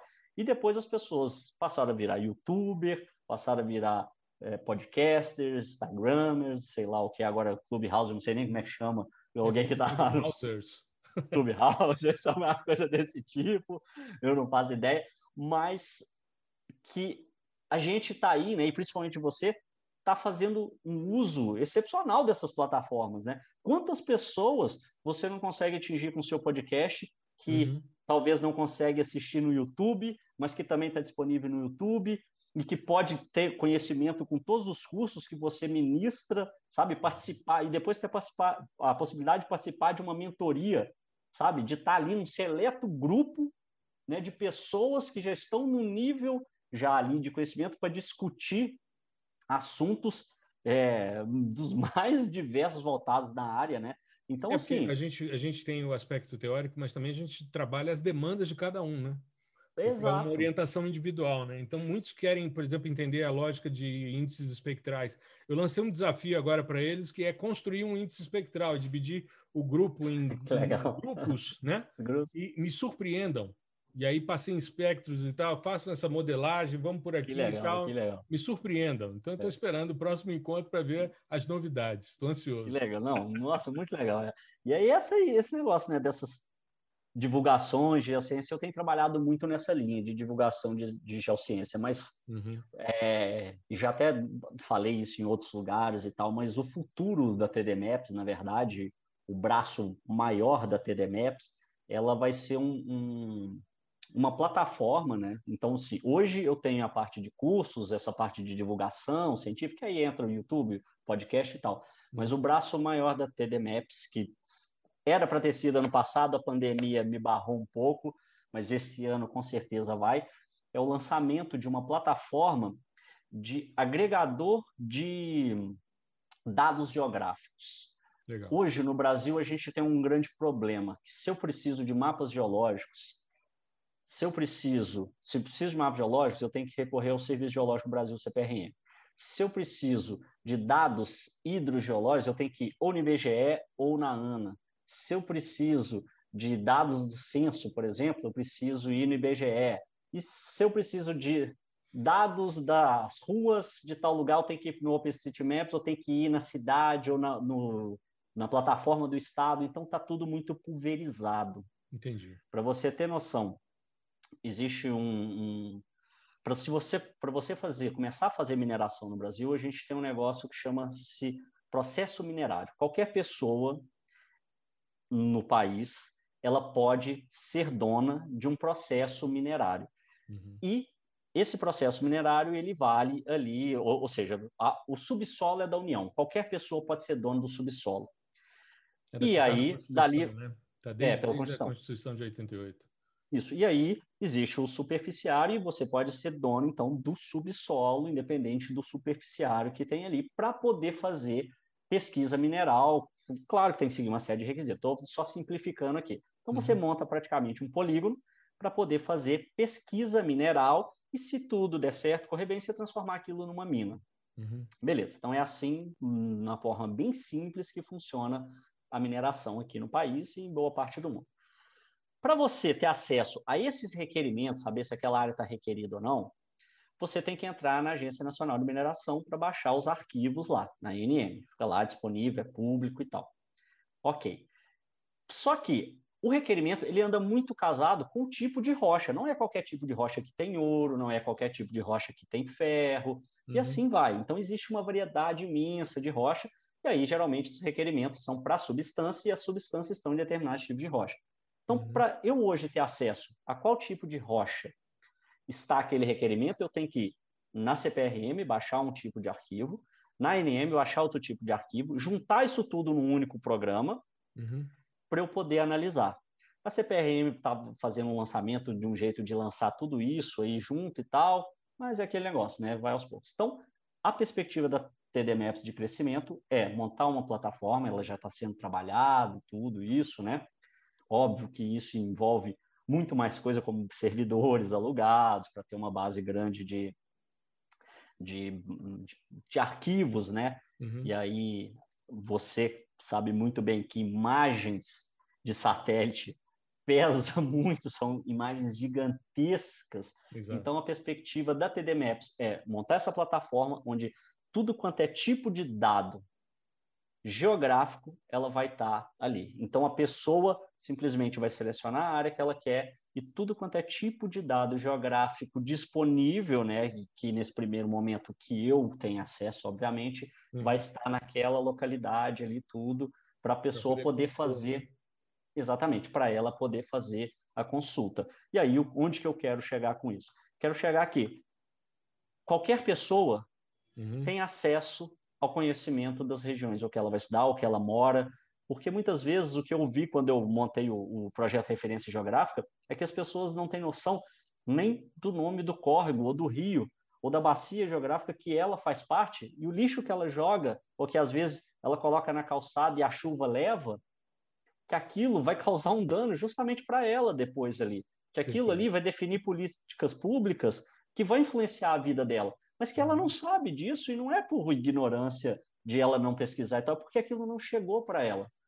Então, com essa plataforma, eu pretendo que, se isso estiver disponível, aos poucos as pessoas vão falando, ah, consulta lá, olha, lá tem isso, lá tem isso, dá, você pode conseguir isso. E aí a gente vai alimentando, obviamente, cada vez mais com o crescimento do conhecimento uhum. nessa plataforma. Então, uma das maiores perspectivas é que este ano pretendo que até o meado desse ano isso tudo dê certo, isso já esteja ativo no ar e que eu continue aí, é, um, que já esteja sendo ali é, utilizável, né, tal, e que isso já esteja rodando e que eu continue ainda aí com essa parte de divulgação de ciência, com os podcasts e tudo, e Maravilha. quem sabe até no novo quadro lá, né, do TD Dicas, falando, olha, gente, procure isso lá que subiu isso agora na plataforma Ciência Sensado, dá para você ter esse acesso a Ciência Sensado. Então, a perspectiva que eu tenho é essa daí. Então, agora, 2021, a gente já está avançado aí é, em relação à pandemia, a vacinação começou, espero que a gente entenda bastante da doença e que a gente consiga, que eu consiga chegar em mim ainda esse ano a vacina, não sei, mas eu pretendo, né? Enquanto isso, a gente vai aqui tomando todos os cuidados, fazendo claro, a nossa parte, né? Porque se cada um fizer um pouquinho que seja, eu acho que a gente já devia ter passado disso, sim, sabe? De um jeito Exato. muito mais leve, um jeito tirando vários aprendizagens disso aí. Mas, infelizmente, não foi, foi do jeito que foi, a gente não muda, mas a gente pode mudar daqui para frente, com todos os cuidados a gente vai conseguir, né? Então, Maravilha. eu acho que é essa aí o, a ideia, né, de futuro aí, né? Maravilha, Tiago. Maravilha mesmo. Eu concordo com você. Eu acho que a gente precisa ter realmente uma, uma união né, de todos esses dados que estão dispersos em tantos órgãos para que a gente possa melhorar o, os serviços e, com isso, implementar políticas públicas que sejam cada vez mais eficientes. Tiago, eu queria te agradecer imensamente pela participação nesse episódio do podcast te agradecer pelo acesso ao Clubhouse, pelos papos interessantes, pelos aprendizados. Não pureza. Né, pelos aprendizados que você traz nos seus stories e tal. Eu acho que as é flor é... carniceira, as flor carniceira. Daí você, pelo menos isso você já sabe. Fala assim, isso aqui eu não compro nunca. Para ter um fiquei... de mosca na minha casa, eu não quero. Exato, eu fiquei observando aquele, mas eu fiquei horas ali assistindo aquele negócio, achei sensacional. Como foi outro dia aquele negócio de você fazer a, a portinha lá para os cachorros não passarem. Ah, essa, eles são frequentes também na minha rede social, meus Isso, dois dogs. Pudim exato. e mel, eles são. É, é. aprendo demais com eles, porque eu tenho que desenvolver coisas para eles, é contra Exato. a vontade deles. Né? Exato, né? e eu acho isso uma curtição. Esse é o grande barato, né? A gente vai se é. tornando íntimo né? das pessoas em função do que elas divulgam, e isso humaniza muito as relações. Eu queria te é. agradecer imensamente. É, a sua disponibilidade, um papo muito interessante, aprendi muito, espero que você tenha muito sucesso com todos os projetos, com o TDCast, com o TD Maps, com todos os TDs que surgirem daqui para frente, né? que tudo dê tudo certo, que seja muito legal. Eu queria agradecer também a todos que nos ouviram até agora, né? um episódio bastante interessante. Dizer que na segunda-feira, às cinco da tarde, eu vou apresentar os melhores momentos desse nosso bate-papo é, com o Tiago Duque e a gente vai, no ao vivo no YouTube, esclarecer algumas coisas por meio de chats e tal. Vai ser trechinhos gravados dos principais blocos para a gente poder avançar. E você que está aí, eu espero que tenha sido bom para você, que está ouvindo a gente, que tenha sido legal. Fique em casa se possível, como o Tiago disse e ressaltou bem. Vamos tentar minimizar essa pandemia ao máximo para a gente voltar a participar de eventos presenciais, abraçar aquelas pessoas que a gente gosta, poder estar presente né? E, e, e, realmente interagir com as pessoas como a gente fazia antes disso. E tudo com muita segurança, com muita tranquilidade. Tá legal? Muito obrigado a você, Tiago. Muito obrigado a todos. Um grande abraço. Eu agradeço, professor. Obrigado a todos e todas. Até mais, gente. Bora mapear. Isso. tchau, tchau.